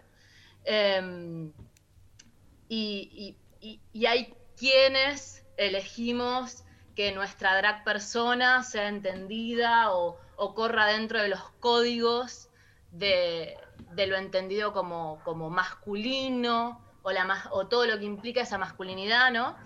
Eh, y eso lo, se define, digamos, como eh, lo drag king. No sé si, si respondí la pregunta. Sí, sí, creo que, que sí. Eh, nada, también estaba stalkeándote un poco en Instagram para mostrarles a la chinis allá, ya que Euge lo, pasó. Eh, y te iba a preguntar si después podíamos, si, si no tenés problema en subir una foto también, eh, para nada, contarle a la gente que te entrevistamos y, y para que tengan una idea de, de lo que es el drag, ¿no? Porque una cosa que yo creo que, bueno, que justamente cuando hacen drag algo que está re piola es estar ahí, poder verlo y poder experimentarlo y tal vez escucharlo es medio como eh, difícil para la Sí. gente que, que nunca vio eh, o que nunca estuvo Sí, ahí. es muy, es muy loquis porque pasa como, como yo por ahí vengo como de- del mundo de las artes visuales y de repente ponerse a hablar de lo visual puede ser como súper tedioso y cansador y es como, bueno, pero ¿qué estás diciendo? Y por ahí una imagen eh, es, es mucho más elocuente que, las palabras, ¿no? Inclusive hay un truque de, eh, que tengo que se llama El rey está desnudo y en ese tipo justamente la capa es de plástico, ¿no? Eh, que es un poco a lo que hacía referencia hace un ratito. Así que sí, por supuesto que las imágenes eh, pueden ser difundidas y, van a ayudar mucho más a, a percibir de qué se habla cuando se habla de, un, de, un- de una expresión que es tan visual como el drag, ¿no? Bueno, yo te quiero hacer una pregunta. Este, eh, no quiero que te ofendas tampoco, ¿no? Por, por- ya te adelanto. ¿Es lo mismo drag que disfraz? Para mí no. Para mí no, pero bueno, yo vengo como medio de... vengo teniendo esta, estas preguntas conmigo mismo hace un montón, como parte de, mi, de, mi, de la construcción de la teoría que tengo, eh, va por ese lado. Para mí el disfraz lo que implica es un ocultamiento de la identidad, ¿no? Como no, no se está mostrando a uno. En cambio, en el drag eh, creo que hay una expresión altísima de- de- del propio sujeto, como es la máxima expresión o, o en cada truque, digamos, en cada uno de, las experiencias que, que- que uno se draguea, ¿no? En cada look. eh, hay, un, esa suma de looks son como la máxima expresión de ese sujeto, porque ahí se vuelcan nuestros intereses, eh, se vuelcan nuestras referencias, nuestras citas, nuestros gustos sobre todo. Es, el drag es una acción que viene del propio goce y deseo, ¿no? Entonces no hay, eh, no yo al menos creo que no hay, un, no hay un ocultamiento que simbólicamente para mí sí se encuentra en el disfraz. Eh, ocultamiento en el sentido de que uno está tratando de ser alguien que no es, ¿no? Eh, en el drag uno es uno, es esa, esa persona que uno es eh, y que muchas veces viene a responder la pregunta de qué pasaría si yo pudiera o si yo fuera de tal manera o si... Y esa pregunta es muy personal y subjetiva eh, y es justamente eh, la pregunta que nos hacemos nosotros individualmente y la expresamos o la respondemos a través de, de nuestra, de nuestro arte, ¿no? Claro, porque yo, por ejemplo, googleando un poco, ¿no? Este, encontré una, de- una denominación de drag diciendo que denomina a una persona que crea o interpreta un personaje andrógino, eh, que quiere decir rasgos externos que no corresponden con los de su propio sexo. Acá predominan el sexo. Eh, Bueno, ahí es, es una de las grandes, tipo, grandes discusiones que yo tengo, porque no creo que el drag tenga, eh, que uno necesite tener cierta identidad de género para hacer cierto tipo de drag, ¿no? Como podemos, eh, yo soy una persona de, de género fluido, eh, soy una persona trans de género fluido, y sería muy difícil para mí encontrar cuál es mi género opuesto. Como, Claro. mm, tipo, ¿cómo hago? Claro, se queda bastante corta esa definición, me parece, que creo que... Es que... Lo que pasa es que es una un definición antigua, eso, ¿no? puede ser, ¿no? Una definición antigua antes de que salgan todas estas ideologías de género de hoy en día, porque como le dije Fran otra vez, ahora salieron muchas ideologías de género. Yo soy vieja, ¿no? Porque yo, tengo- yo y la China somos gente, somos chicas trans ya grandes, ustedes me supongo que son jóvenes, eh, eh, y, pues, ya estamos un poco más desactualizadas con estas cosas de, la, de las ide- identidades de género que salieron ahora, ¿viste? Este, el sexo fluido y todas esas cosas. Nosotras somos de las viejas que piensan que, que- que la, que la trans es femenina y el trans varón es masculino y eso, ¿viste? Pero- No, pero estamos aprendiendo de... Claro que de- sí, de- sí, de- sí, durante sí. los programas que estamos de la- acá editando, pero para mí, no, mis compañeros, cada uno ya dirán su, su postura, que yo como persona que yo ya pasé más de los 50, aunque no parezca, pero eh, estoy aprendiendo de todos los programas que poco a poco he ido, hemos laborando con este, con el colectivo, aprendido mucho y tengo bastante conocimiento cuando yo ando en la calle, por ahí me preguntan qué es un esto, qué es, entonces ya puedo responder y, y mis palabras tengan, o sea, es que un fundamento y, y sean correctamente para poder responder, porque a veces yo como promotora que soy y soy una chica transgénero, y tengo ya casi tres, dos años, tres años y entonces siempre he estado en esos, en esos problemas, ¿no? Que si eres una chica trans, ¿cómo estás este, promotora? Sí, estoy promotora porque en esta organización me dieron la oportunidad de desarrollarme que quizás que en mi país no lo hice, porque tú sabes que ahí las leyes son muy diferentes. Entonces, acá me dieron esa oportunidad y he aprendido también de lo que, lo que, lo que vos estás diciendo y te agradezco porque también hay- a- ahora estoy aprendiendo un poquito más del conocimiento del drag y no y que hay diferencias. Yo mm, y te, y Claro. te- te paso, te doy la bienvenida, discúlpame que sea la última que hable. Y está bonita la postura y lo que estás laburando y, y el conocimiento que tienes es muy, muy, bastante desarrollado y te agradezco, ¿no? Por lo que estás eh, eh, difundiendo esto en la radio y es un aporte para nosotras, todos, todos y todas. Claro. Sí, muchas gracias por la participación. De hecho que Eh, sí, eh, muchas gracias, Sí, no mil gracias. Si, si No, quería hacerte una que la verdad pregunta. también- ¿Cómo? No, Ah. la verdad que lo que ocurre también, eh, acorde a lo que a lo que decían ta- tanto Chantal como Saya, es que mm, también como que no sé, no hay, no hay, no hay como una eh, definición del drag que corra, que no esté en manos de personas cisnormadas, ¿no? Como por lo general tenemos eh, concursos de drags que, se ven en, casi todo el mundo, como puede ser, no sé, RuPaul, que está llevado adelante por, por una persona cis que ha cometido un montón de actos de, trans excluyentes, ¿no? Eh, y que en un montón de casos eh, expresa que el drag es solamente la expresión drag queen, ¿no? Entonces también un poco en este momento, por lo menos para mí, eh, que estoy investigando sobre esto, también me encuentro con que eh, todas las teorías drags que se gestaron en su momento, que se escribieron en su momento, están eh, muy ligadas a un periodo donde no había la teoría de género que hay hoy, como bien dicen ustedes. Eh, entonces un poco como el drag, que es un arte que también influenció mucho a la teoría de género que tenemos hoy, porque muchos de los textos que, hablan de, la teoría queer o de la, teoría del género eh, citan al drag, ¿no? O hablan de experiencias drags, eh, pero el drag en sí es como que no, no, no, no terminamos de tener una definición o una, o una voz que, que, agregue al drag esa, eh, la- las teorías actuales de género, ¿no? Como que siempre termina siendo como, bueno, eh, voy, a, voy a caer en un simplismo, ¿no? Eh, el hombre cis hace de una drag queen y la mujer cis hace de un drag king. Y en el camino hay, pero, pero millones de riquezas que ocurren, eh, que ese simplismo realmente siento que, que vacía al drag de, todas, de todo su potencial, ¿no? Porque, porque es un momento de, de- de- de- de mucha de mucha eh, creatividad y de potencial en la creatividad del drag para mí. Claro. Eh, algo que comenté Euge al principio, que después ya lejos si, si te quiere hacer una pregunta a ella. eh, porque el tema es que también nosotros tres estamos solo en la cabina, pero a ellos no los podemos ver, entonces es como un poco complicado sí. eh, coordinar. Pero nada, eh, Euge contaba que fuiste uno de, de los primeros eh, en hacer acá, en impulsar toda la movida y quería. Nada, preguntarte si nos querés contar un poco de cómo fue todo eso, ¿no? De, de querer que hacer está algo y que no haya... Euge que está siendo solicitada, solicitada en, en la, en, la, en la aplicación de Play Store, están pidiendo sus redes sociales, Mara. Mara Ah, está que pide las redes Sí, sí. sociales. Bueno, nos están mandando mensajes desde la aplicación. Mara nos dice que pasemos la red de Euge. Creo que es. Euge, ¿querés decirlas vos? Que creo que es Nosis King, pero. Sí, mi, mi Instagram, porque yo también hago drag king, eh, gracias al espacio que, que nos facilitó Armando, que nos facilita Armando en su momento, y al staff. Eh, en mis redes son nosisking.king, que es G-N-O-S-I-S punto king. Eh, Gnosis es mi nombre drag, aunque en el programa estoy como Euge.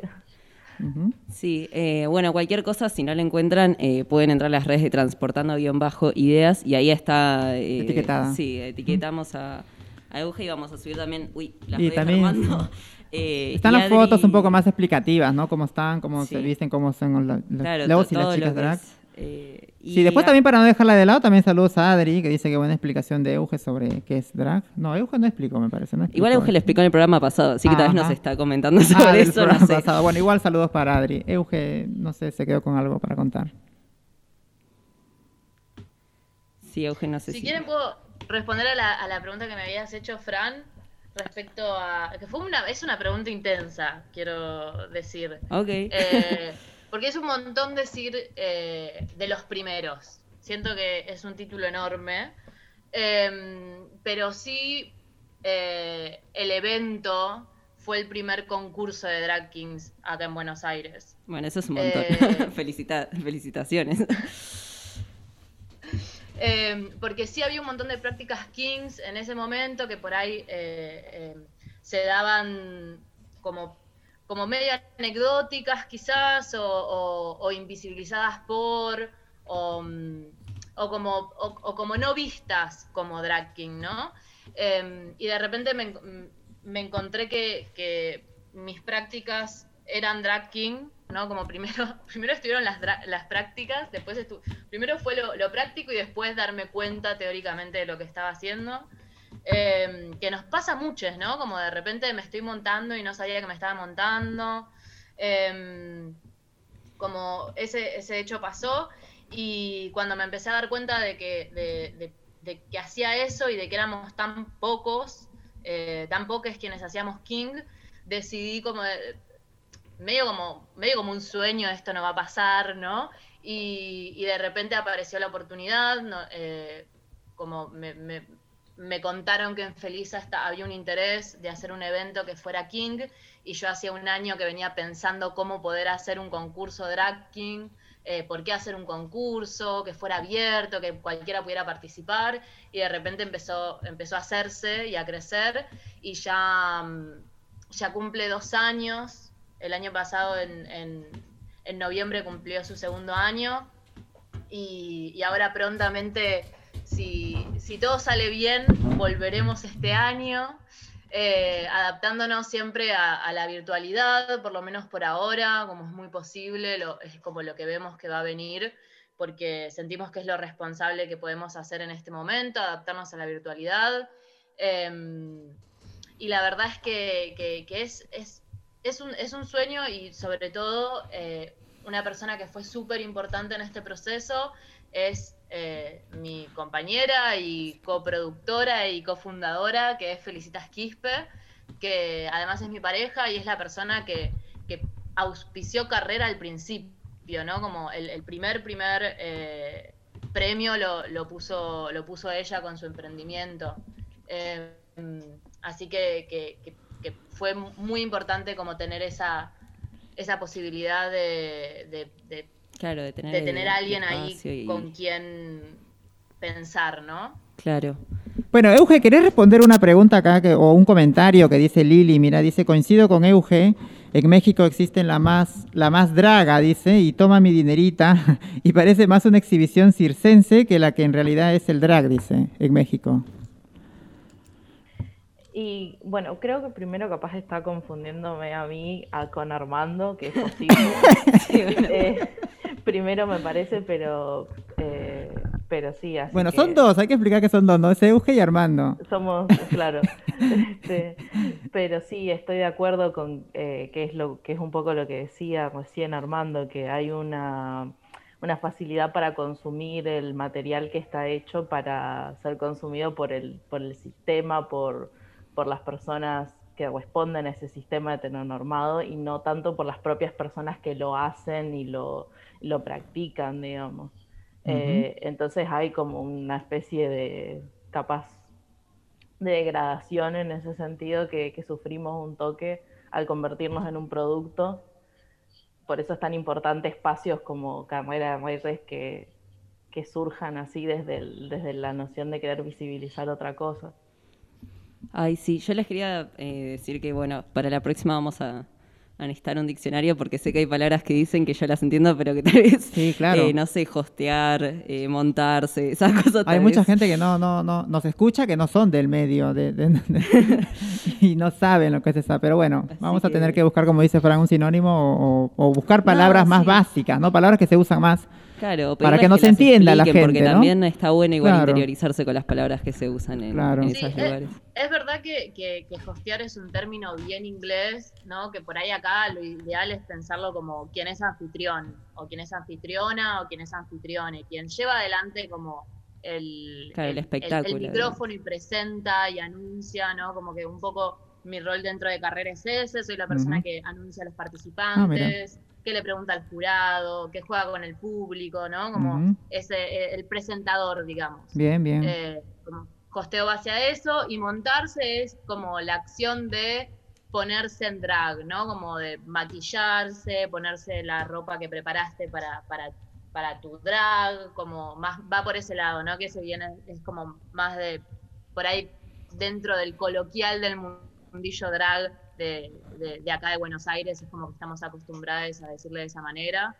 Em, pero sí es como, como, como que tiene un poco eso, ¿no? Como tiene los códigos, que siempre pasa un poco dentro de, nuestras, de, nuestra comunidad, como el propio, el propio código de lo verbal.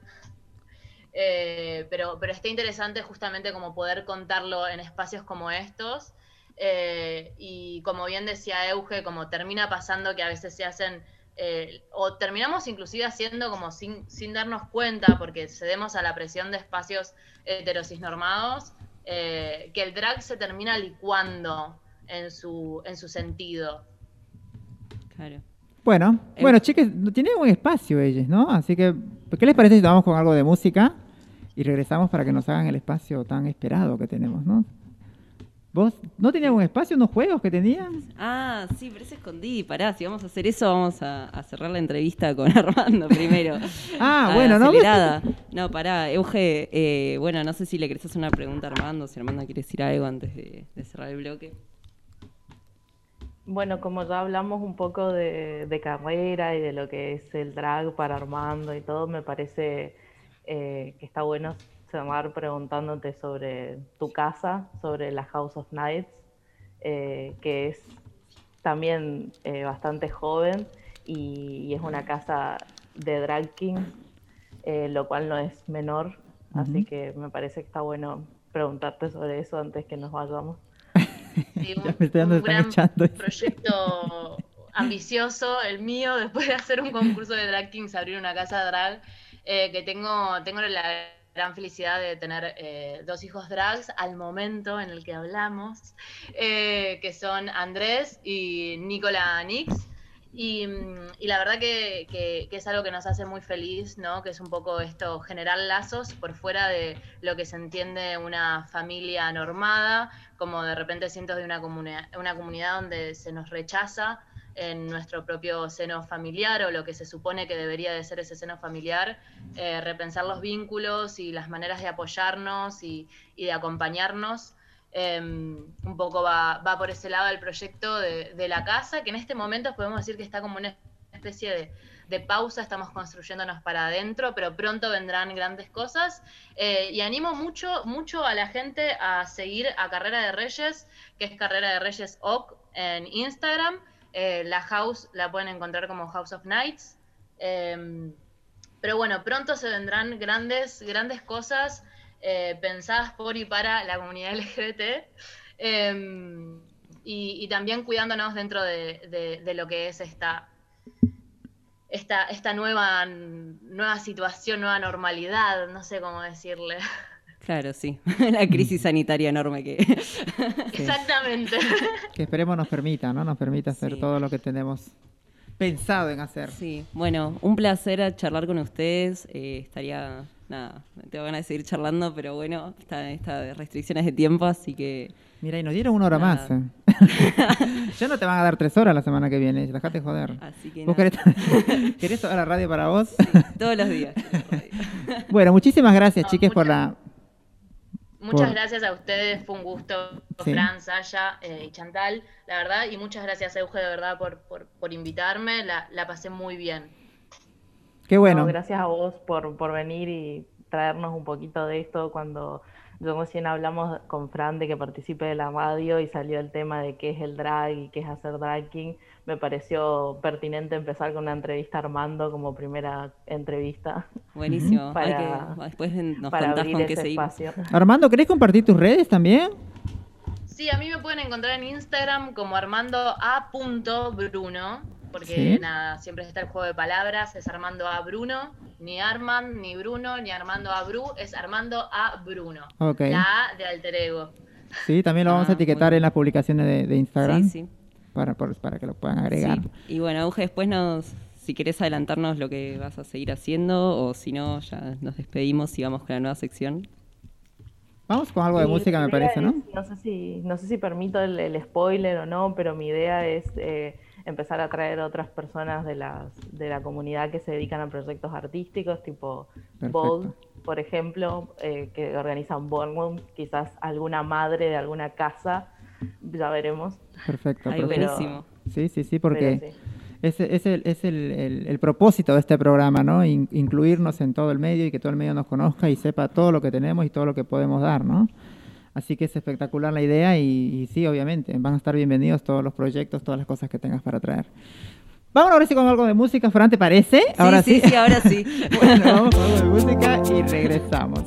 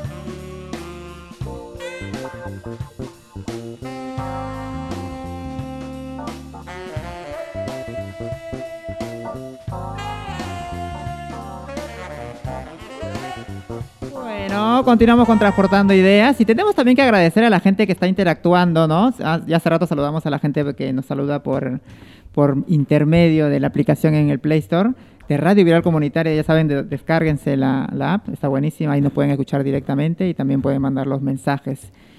Bueno, también que tenemos que saludar a la gente que nos saluda por Facebook, que nos da un me gusta, que nos da un corazoncito, a Nahuel Barisi, Vanessa Rodríguez, Ernesto García, Steph Natalie, a Lili también, a Jimena que nos está escuchando desde ahí, la estoy mirando pues, a la vuelta del estudio, un besote, ¿eh? gracias por acompañarnos. Y bueno, Fran, tenemos este otro integrante más para presentar. Ay, sí, estamos ahora con Didi. Eh, Didi, estás acá, ¿no? Porque es todo un tema. Hola, Con- ¿me escuchan? Sí, sí, te escuchamos bien. ¿Sale al aire, Mica? Estamos viendo. Sí, sale todo perfecto. Ay, bien, ¿cómo estás vos? ¿Querés contarnos qué onda tu vida? Nerviosa, sí, la la veo. Ay, lo que sí, se escucha medio cortado. Si podés ir cerca del router eh, o cerca de donde tengas más señal. Realmente estoy al lado del router. Re con llave todo de jacana y me interrumpe. Ay, Alejarse un poquito por ahí del micrófono. ¿Ah? A ver. Bueno, es todo un tema la conexión. Ahí dice la editora que se escucha un poco mejor. Así que nada, Didi, ¿querés eh, presentarnos lo, lo que tenías para hacer hoy? Te- ¿Tenés juegos para que participemos? No sé. Eh, es todo muy Claro, misterioso les- igual. Dale que quiero jugar. Bueno, yo les explico cómo, cómo, cómo va a ser esto. Eh, mi idea principal es que eh, traer un poco de diversión, un poco de, risas, de pasarla bien y, y de jugar un poco también. Pero también eh, hablar de cosas tabús en el mundo, ¿viste? Cosas que, que nadie quiere, quiere decir, que los mantienen como en secretos, como que, ay, no, no, no, esto no está bien para la sociedad y decirles a esas personas, lo siento, pero hay que hablarlo. Así que hoy les traigo un juego, pero hoy les traigo light del juego. Hoy les traigo tranqui, tranqui las cosas. Porque como para empezar, tipo, yo digo que es mejor que empecemos tranqui y después, a medida que va pasando el tiempo, vamos, vamos a hacerlo Vamos con todo, interactuar pues. más ahí. Eh, el juego que traje hoy para ustedes, chiques, mis bebés hermosos, eh, es Te incomodo un poco. ¿Qué se trata de este juego? Se trata de preguntas que no creo que sean incómodas, eh, pero se trata de, de- eso, de preguntas que pueden ser medianamente incómodas, pero tipo la forma de perder es decir, me incomoda un poco. Yo cuando diga una pregunta, eh, esta pregunta tiene que ser contestada, pero aparte de eso, viste, cuando te piden en, los exámenes que dicen, decime, o sea, decime cómo, cómo, cómo llegaste a este resultado, etcétera, etcétera, etcétera. Algo así similar quiero venir a traerles acá. Y eh, a base de eso, tipo contarnos la historia de cómo fue que pasó esto, no solamente que sea un sí, me pasó. Tipo, que sea un sí me pasó en tal este día que fue y así me vamos desarrollando miedo, y viendo la historia de cómo fue. O sea, nos vas a hacer una pregunta y si no queremos contestarla, tenemos que decir que nos incomoda y perdemos, básicamente. Y si no, tenemos que contar toda la historia. Bueno, la China está, está mirando de costado. Estamos con un poco de miedo en el Perfecto, estudio. perfecto. No, no te preocupes. Este, Yo no vine preparada, No, ¿eh? yo creo que esto es para una- un juego ameno, para que la gente así nos vaya conociendo. Relajarnos un poco, ¿no? Y relajando un poco más y sobre todo que, el, el- bueno, lo que has traído para mí es muy interesante y voy a aprender un poco más de vos y... Y, y es el tema ta- y es el programa Tabú Didi. A mí me encanta. Yo soy una chica ya pasé del medio siglo y estoy regia todavía. Para adelante. Te amo. no, igual amores míos, quiero que sepan que mm, igual está, está tranqui, está tranqui. Hoy les traigo las cosas tranqui. Busqué la forma más tranqui de hacer el programa y después vamos viendo. Ay, ¿Les parece que empecemos? Vamos. Sí. Empiece con Fran. Empieza con Frank, el anfitrión. bueno. Que empiece por edad, por edad. hablando de- así de que hoy es el Día Internacional de los Besos. Sí. Mi pregunta es la siguiente. ¿Cómo fue su primer beso? Chan. Eh, ¿Tengo que contestar cri, yo cri, entonces? Eh, Claro. No sé, creo que fue en quinto grado con un chico que me gustaba mucho, que después fue mi novio y eso terminó como en un mes eh, y yo no entendía nada, o sea, igual no entendí nada nunca en la primaria. Eh, y no sé, habíamos, estábamos como una escalera en mi casa, que yo antes vivía en un circo, entonces había como una escalera enorme y estábamos ahí, me dio un, un pico y yo, para, ¿estás refiriéndote a un pico o a un chape? Porque no sé, igual Yo no me acuerdo refiero a un beso, beso de amor, beso, ese beso que tipo te remueve la- la- las entrañas. No sé- Bueno, no, sé, si sentí amor en ese me momento, pero era algo. chiquito. Eh, ay, bueno, no sé. No, ahora es re complicada esta pregunta. Eh, no sé, para, estoy pensando. O sea, vos decís mi primer beso de amor, el primer beso que di como amando a alguien. ¿Cuántos te besaron, Fran? Sí, muchísimo. Esa es mi amiga.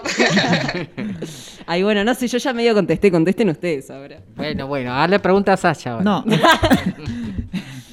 bueno, yo no Es la misma pregunta para todos, chicos, Claro. ¿eh? Ah, bueno. Y ahora, Sasha, contestas tú y después contesto yo. A ver. Bueno, yo no me acuerdo en realidad cuándo fue mi primer beso. No porque- mientas, Sasha. Ni todo el mundo se acuerda. Yo no Didi, ¿qué no se va a acordar? Ya, no mientas, amiga. Yo me acuerdo, creo que tenía algo de siete años. Ay, Pero no era de amor, creo que era- de, de- de- de inocencia, de jugar. Bueno, ¿y tu primer beso de amor? De amor, me parece que mi primer beso de amor me lo dio mi pareja, ¿no? Ya ahora acá, porque después otra persona no he amado. Yo he tenido una sola pareja en mi vida, así que es la única persona que me dio un beso de amor. Después, este, ¿Y hace, hace cuántos años? hace más de 15 años. El año pasado. No, todos los días me da un beso, obviamente. pero- hoy no me lo dio, ¿eh? Tengo que reclamarle pero- porque hoy día, justo en el Día Internacional del Beso, me tuvo que haber por supuesto está bien lo que hizo la pregunta, Didi, pero te está diciendo cuál fue tu primer beso de amor. Y eso tampoco no entendió este Fran, diría, porque tú le dijiste cuál fue tu primero de, Bueno, de a ver, amor. China, a ver vos, ¿cuál bueno, fue tu primer bueno, beso de amor? no. ¿Qué te estás Escuchate. poniendo a explicar? No, sí, yo te puedo contestar. Hazme la pregunta, amiga. No te preocupes. Para mí no hay pel, no tengo pelos en la lengua. Bueno, dale, contá, China. ¿Cuál Pero fue tu que me haga la pregunta la, la- la compañera. Sí, Didi, te escucho, mi amor. Sí, baby. Eh, ¿Cuál fue tu primer beso de amor? Porque es para todos la misma pregunta. Y sí, está bien, también me parece. Mira, mi primer beso de amor, yo tuve 12 años, estoy en, estoy en primaria, era mi primer Mm. novio, él estaba en secundaria. Primero lo sentí así como un poco así. Vos sabés que a los 12 años un- uno tiene un poco como que un... ah, así Sin excitarse, sor- por favor. ¿eh? Sin- no, viste, viste cómo son Sí, la compañera, sí. Pero bueno, estamos en un juego. Escúchame, 12 años yo ya tenía mi novio, bueno, ya no. Y me dio un primer beso así, un chape, pero que me dejó helada. Dije, uh, este chico quiere algo. Bueno, hay que seguir para adelante, hay que darle gusto al cuerpo, porque yo sí, yo siempre he sido una que chica. no le gusta el cuerpo. Ahí soy una- so- fue- yo soy, yo una chica muy, muy liberal y muy mediática. Y la verdad que yo a los 12 años, te digo la verdad, yo ya pensaba como una... Siempre fui muy rebelde, Didi. Siempre quise ser mi mundo, quise ser yo misma, realizarme como soy, como una chica trans. Entonces no te puedo mentir, ni tampoco exagerar, ni, ni, ni sé como que es en Argentina, ni chambullar, no. Eh, mi, mi- de verdad, de verdad, los 12 años lo sentí así, primero un poco así, es- ah, bueno, y, y me, me- me gustó porque el chico también me gustaba, no te voy a negar porque claro, era mi primer novio que tuve y ahí aprendí poco a poco qué es, ¿no? Sentir un poco de electricidad en el cuerpo a esa edad, porque tú sabes que a esa edad todavía tenemos un poco de inocencia, ¿sí o no, Didi? No, no exagero, ¿eh? Claro. Didi, vos también vas a contestar la pregunta, me imagino, ¿no? Solo las vas a hacer. y- Mica, ¿podés prender el aire acondicionado? Bueno, a ver, dale, te escuchamos. A preguntarle, Safra. ¿Ahora es mi turno? Sí, sí. ¿Quieren hacerme la pregunta a ustedes? Bueno, dale, ¿cuál, cuál eh, fue tu primer beso de amor? Contanos. Mi primer beso de amor. Mi primer beso de amor fue una. ¿Puedo decir malas palabras? No puedo decir malas palabras, ¿no? No, no. ¿O Sí, está, sí, está bien? sí. Está mal. Sí, acá le ponemos el pipí. Fue una reverenda mierda. O sea, fue un horror. Eh, eh, Yo estaba. Yo tenía unos 13, 14 años. Y. mm, Y tipo, a mí me había un chico que me gustaba. Pero estábamos jugando todos a la botellita. Y justo me dio con, con ese pibe que a mí me gustaba en ese momento. y tipo, el chabón dijo. No, es muy fea, no quiero darle un beso. Yo tipo, Ah, mi orgullo, mi orgullo. Ay, no, lo Estoy malo. co- est- estaba ahí yo tipo, bueno, está bien. Y todos, no, no, tenés que besarla, tenés que besarla. Y un bueno, castigo. así fue mi primer beso de amor, mi primer desamor también. Fue, fue, Claro, voy a llorar. Corten el programa, no puedo Claro. seguir. Fue un beso de amor para ti y un beso de martirio para el Un otro chico desastre, pobre. Un desastre para la compañera. Yo Pobre, tenía pobre. la música de atrás angelical y él, y él tenía la música tipo de, De de terror, asesinato ¿viste? de atrás. La, la de Jason. Muy Pero ese indignada. fue mi primer beso de amor. qué bien, qué bien. La verdad que hay cosas que pasamos siempre, ¿no? Bueno, cosas malas, cosas buenas. También hemos pasado muchos este, desaires también. Pero no estamos con las tristezas ahora, estamos Por con la cosa con, la- supuesto. con la otra la pregunta, Didi, la otra pregunta Vamos. que está calientito el tema. Una pregunta, siguiendo esta línea de, de- Acá de Didi- amor y besos. Acá Didi te manda, acá una Didi, que- Didi- Didi te manda saludos a Antonio desde el, desde el app de Play Store. Dice que te ama, nos ama. Antonio, gracias. También lo amamos nosotros. saludos, saludos y gracias por escucharnos. sí, seguí, perdón, Didi. Sí, sigo. ¿Qué es lo más loco que has hecho por amor? Eh, yo tengo que pensar. ¿Quieren ir contestando? La verdad que es una pregunta muy complicada. yo no, no sé. Perdón, no te escuché. ¿Qué es lo más loco que has hecho por amor? Dice. No sé, Didi, vos que pensaste la pregunta, supongo que ya pensaste la respuesta también. ¿Querés contarnos mientras pensamos? Ah, bueno, es difícil esto porque, Porque hiciste porque acá muchas voy a cosas. quedar locas. como, como, como una loquita. Eh, lo más loco que he hecho por amor, bueno, me da vergüenza. No, eh, ¿puedo, ¿puedo perder yo en mi propio juego? No, Ah, no, no, claro. no. No se vale eso. Bueno, resulta ser que mm, antes eh, yo, yo, yo estaba, era muy celosa, cosa que está mal y es muy tóxico. Que, mm, que, que bueno, en, en su momento, no, no sé si se escucha atrás el Didi Didi gritándome, tipo, tengo a mi hermanita allá, así que, pero bueno. Eh, lo más loco que hice fue lo siguiente. Yo en un momento de mi pareja, tipo, revisaba su celular, cosa que está mal, no hay que hacer eso. Con el tiempo Ujú. aprendes a que no se tiene que hacer eso.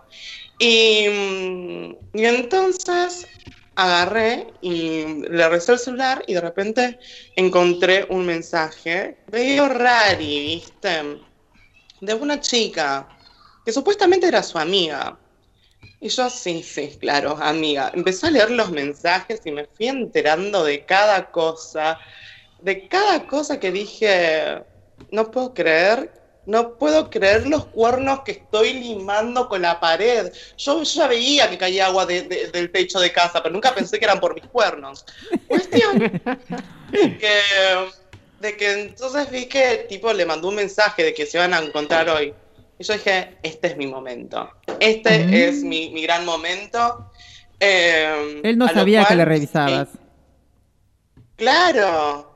Claro, yo no, po- yo no podía, yo no podía creer que lo que estaba pasando tampoco. Pero él no lo sabía. Y él digo. no sabía que yo le había revisado el teléfono. Sí. Cuestión de que yo dejo el teléfono ahí, dejo que seguían cayendo los mensajes.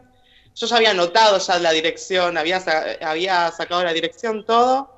Cuando entonces mm, me subo, eh, él se va, me dice, che, mi amor, me voy, que nos vemos más tarde. Sí, sí, sí, sí, yo estaba en mi casa con él. y mm, cuestión de que aga- agarran y, mm, y, y se va. Yo me voy detrás, me, me puse mi gabardina negra, feliz. Eh, feliz de, la de- parca. mi gabardina.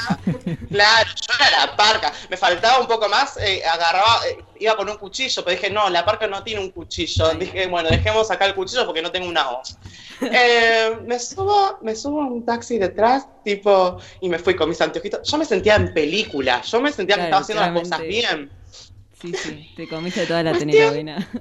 Claro, claro, yo toda la cinematografía detrás tenía. Eh, cuestión de que digo, frena, frename, frename acá, frename acá, que, mm, que voy a ver qué onda.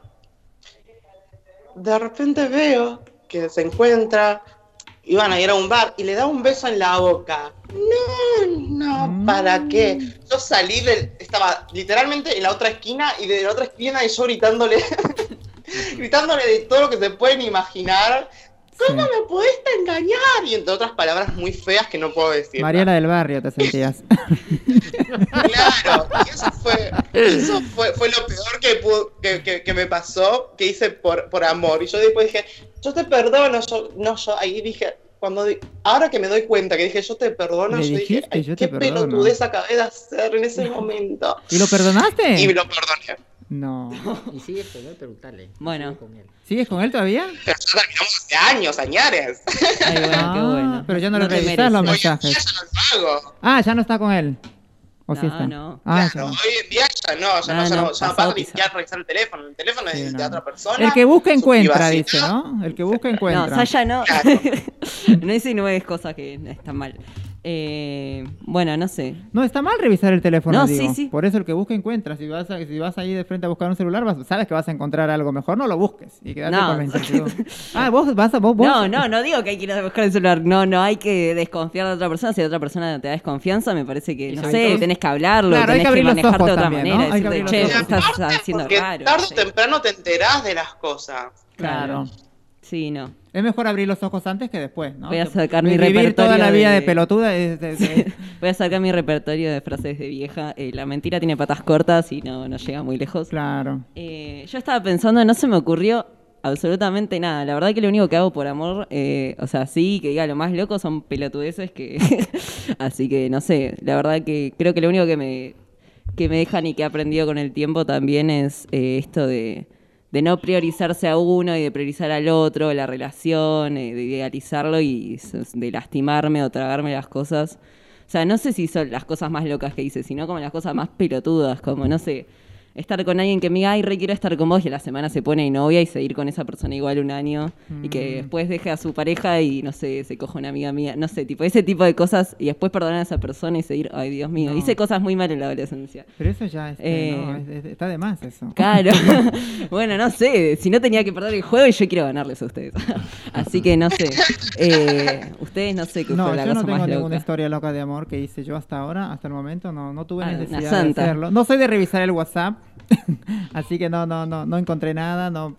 Nunca. No, pero Nunca loco de amor nada. antes de que tengas tu Locura de amor, Claro, puede ser Antes de algo tu positivo pareja, antes igual de tu también. pareja. Quemarle el arroz, que, que- quemarle...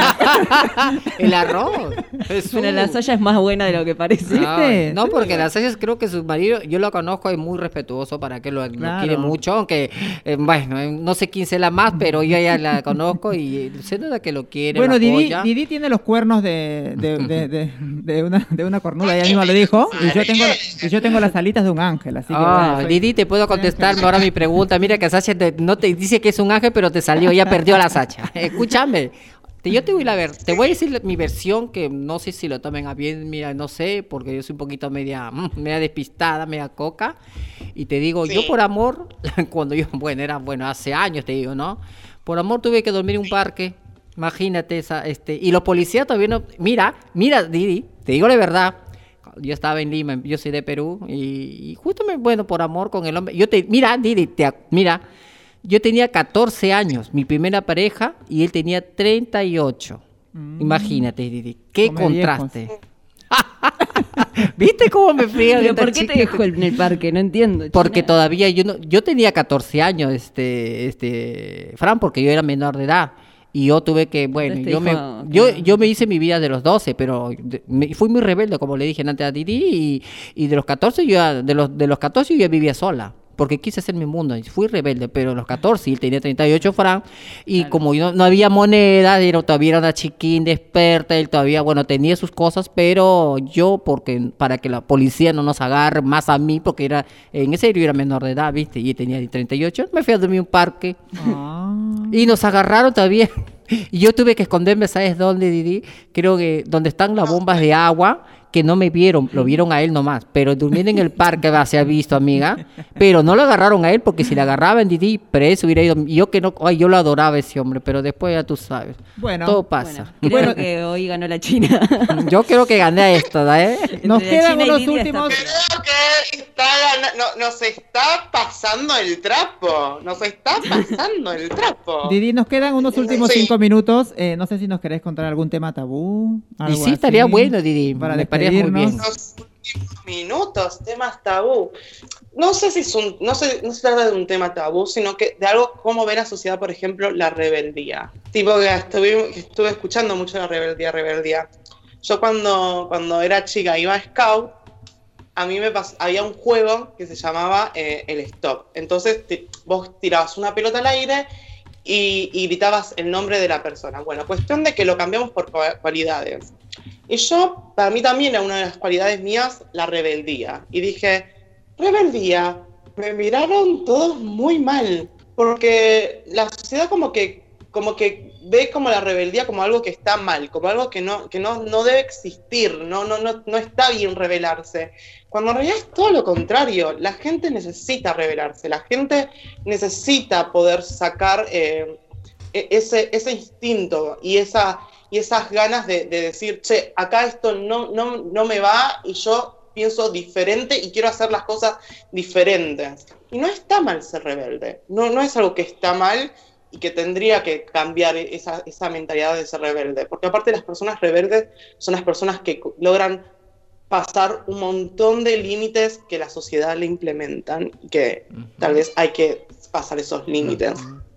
Así que prácticamente era eso que quería decir. Bien. Después voy a venir con otros temas tabú, Sí. que tipo, tal vez me termine censurando, me dicen, despedida, despedida, de acá no volvés más. No, está bueno, está Eh, bueno. Está bueno incluir este, este, este, esta columna, ¿no? Porque es, es para relajarnos un poco ya después de tantas malas noticias que hablamos todo el día y para terminar Sí. así con una sonrisa, ¿no?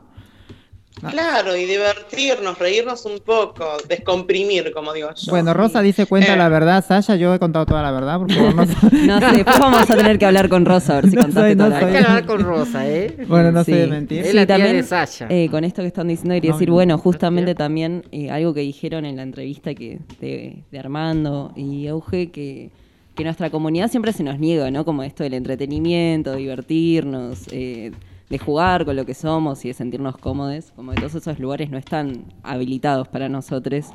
Eh, y que está re bueno, la verdad, di tu, tu columna y jugar con vos. La próxima voy a intentar ser más divertido, la verdad, y solo. Hoy La no. próxima intentar decir la Yo verdad. venido más amigo. preparada, Sí, sí, sí, la verdad. venir preparado, venía muy nervioso. clavo, en el clavo de ti porque di la verdad porque a veces como que se siente atacado el pobre, pero Mentira. no. No, será porque todavía es muy nene, todavía es muy nene, pero hay, ya poco, ya el próximo programa ya se va a soltar. Sí, sí, Bueno. ya les voy a contar. Claro. Bueno, di que- Exactamente. sí, y antes de todo, gracias. también quiero decirles muchas gracias por incluirme a, a- a este maravilloso mundo de, y espacio que tienen. Ay, gracias a Los vos. amo. Gracias. Eh, sí, como ya está por ser la hora, me parece que vamos a mandar saludos si llegamos. Eh, Di, vos querés mandar algún saludo y ya te despedimos.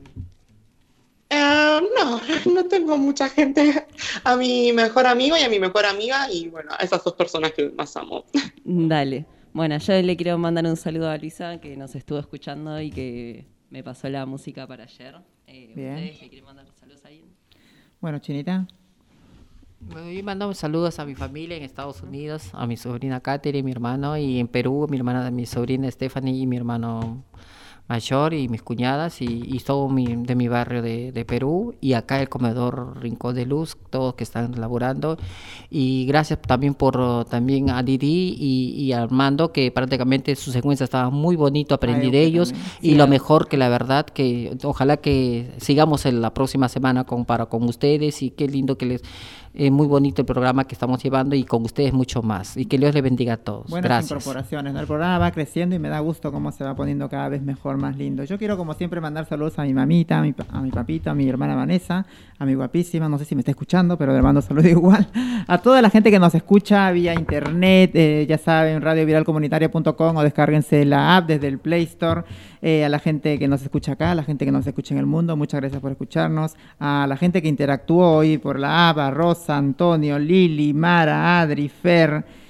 Muchas gracias por opinar, Vanessa también. Gracias por opinar y lo esperamos la próxima semana. Bueno, eh, nos vemos la semana que viene. Esto fue Transportando Ideas. Así que bueno, eh, un saludo para todos. Bye.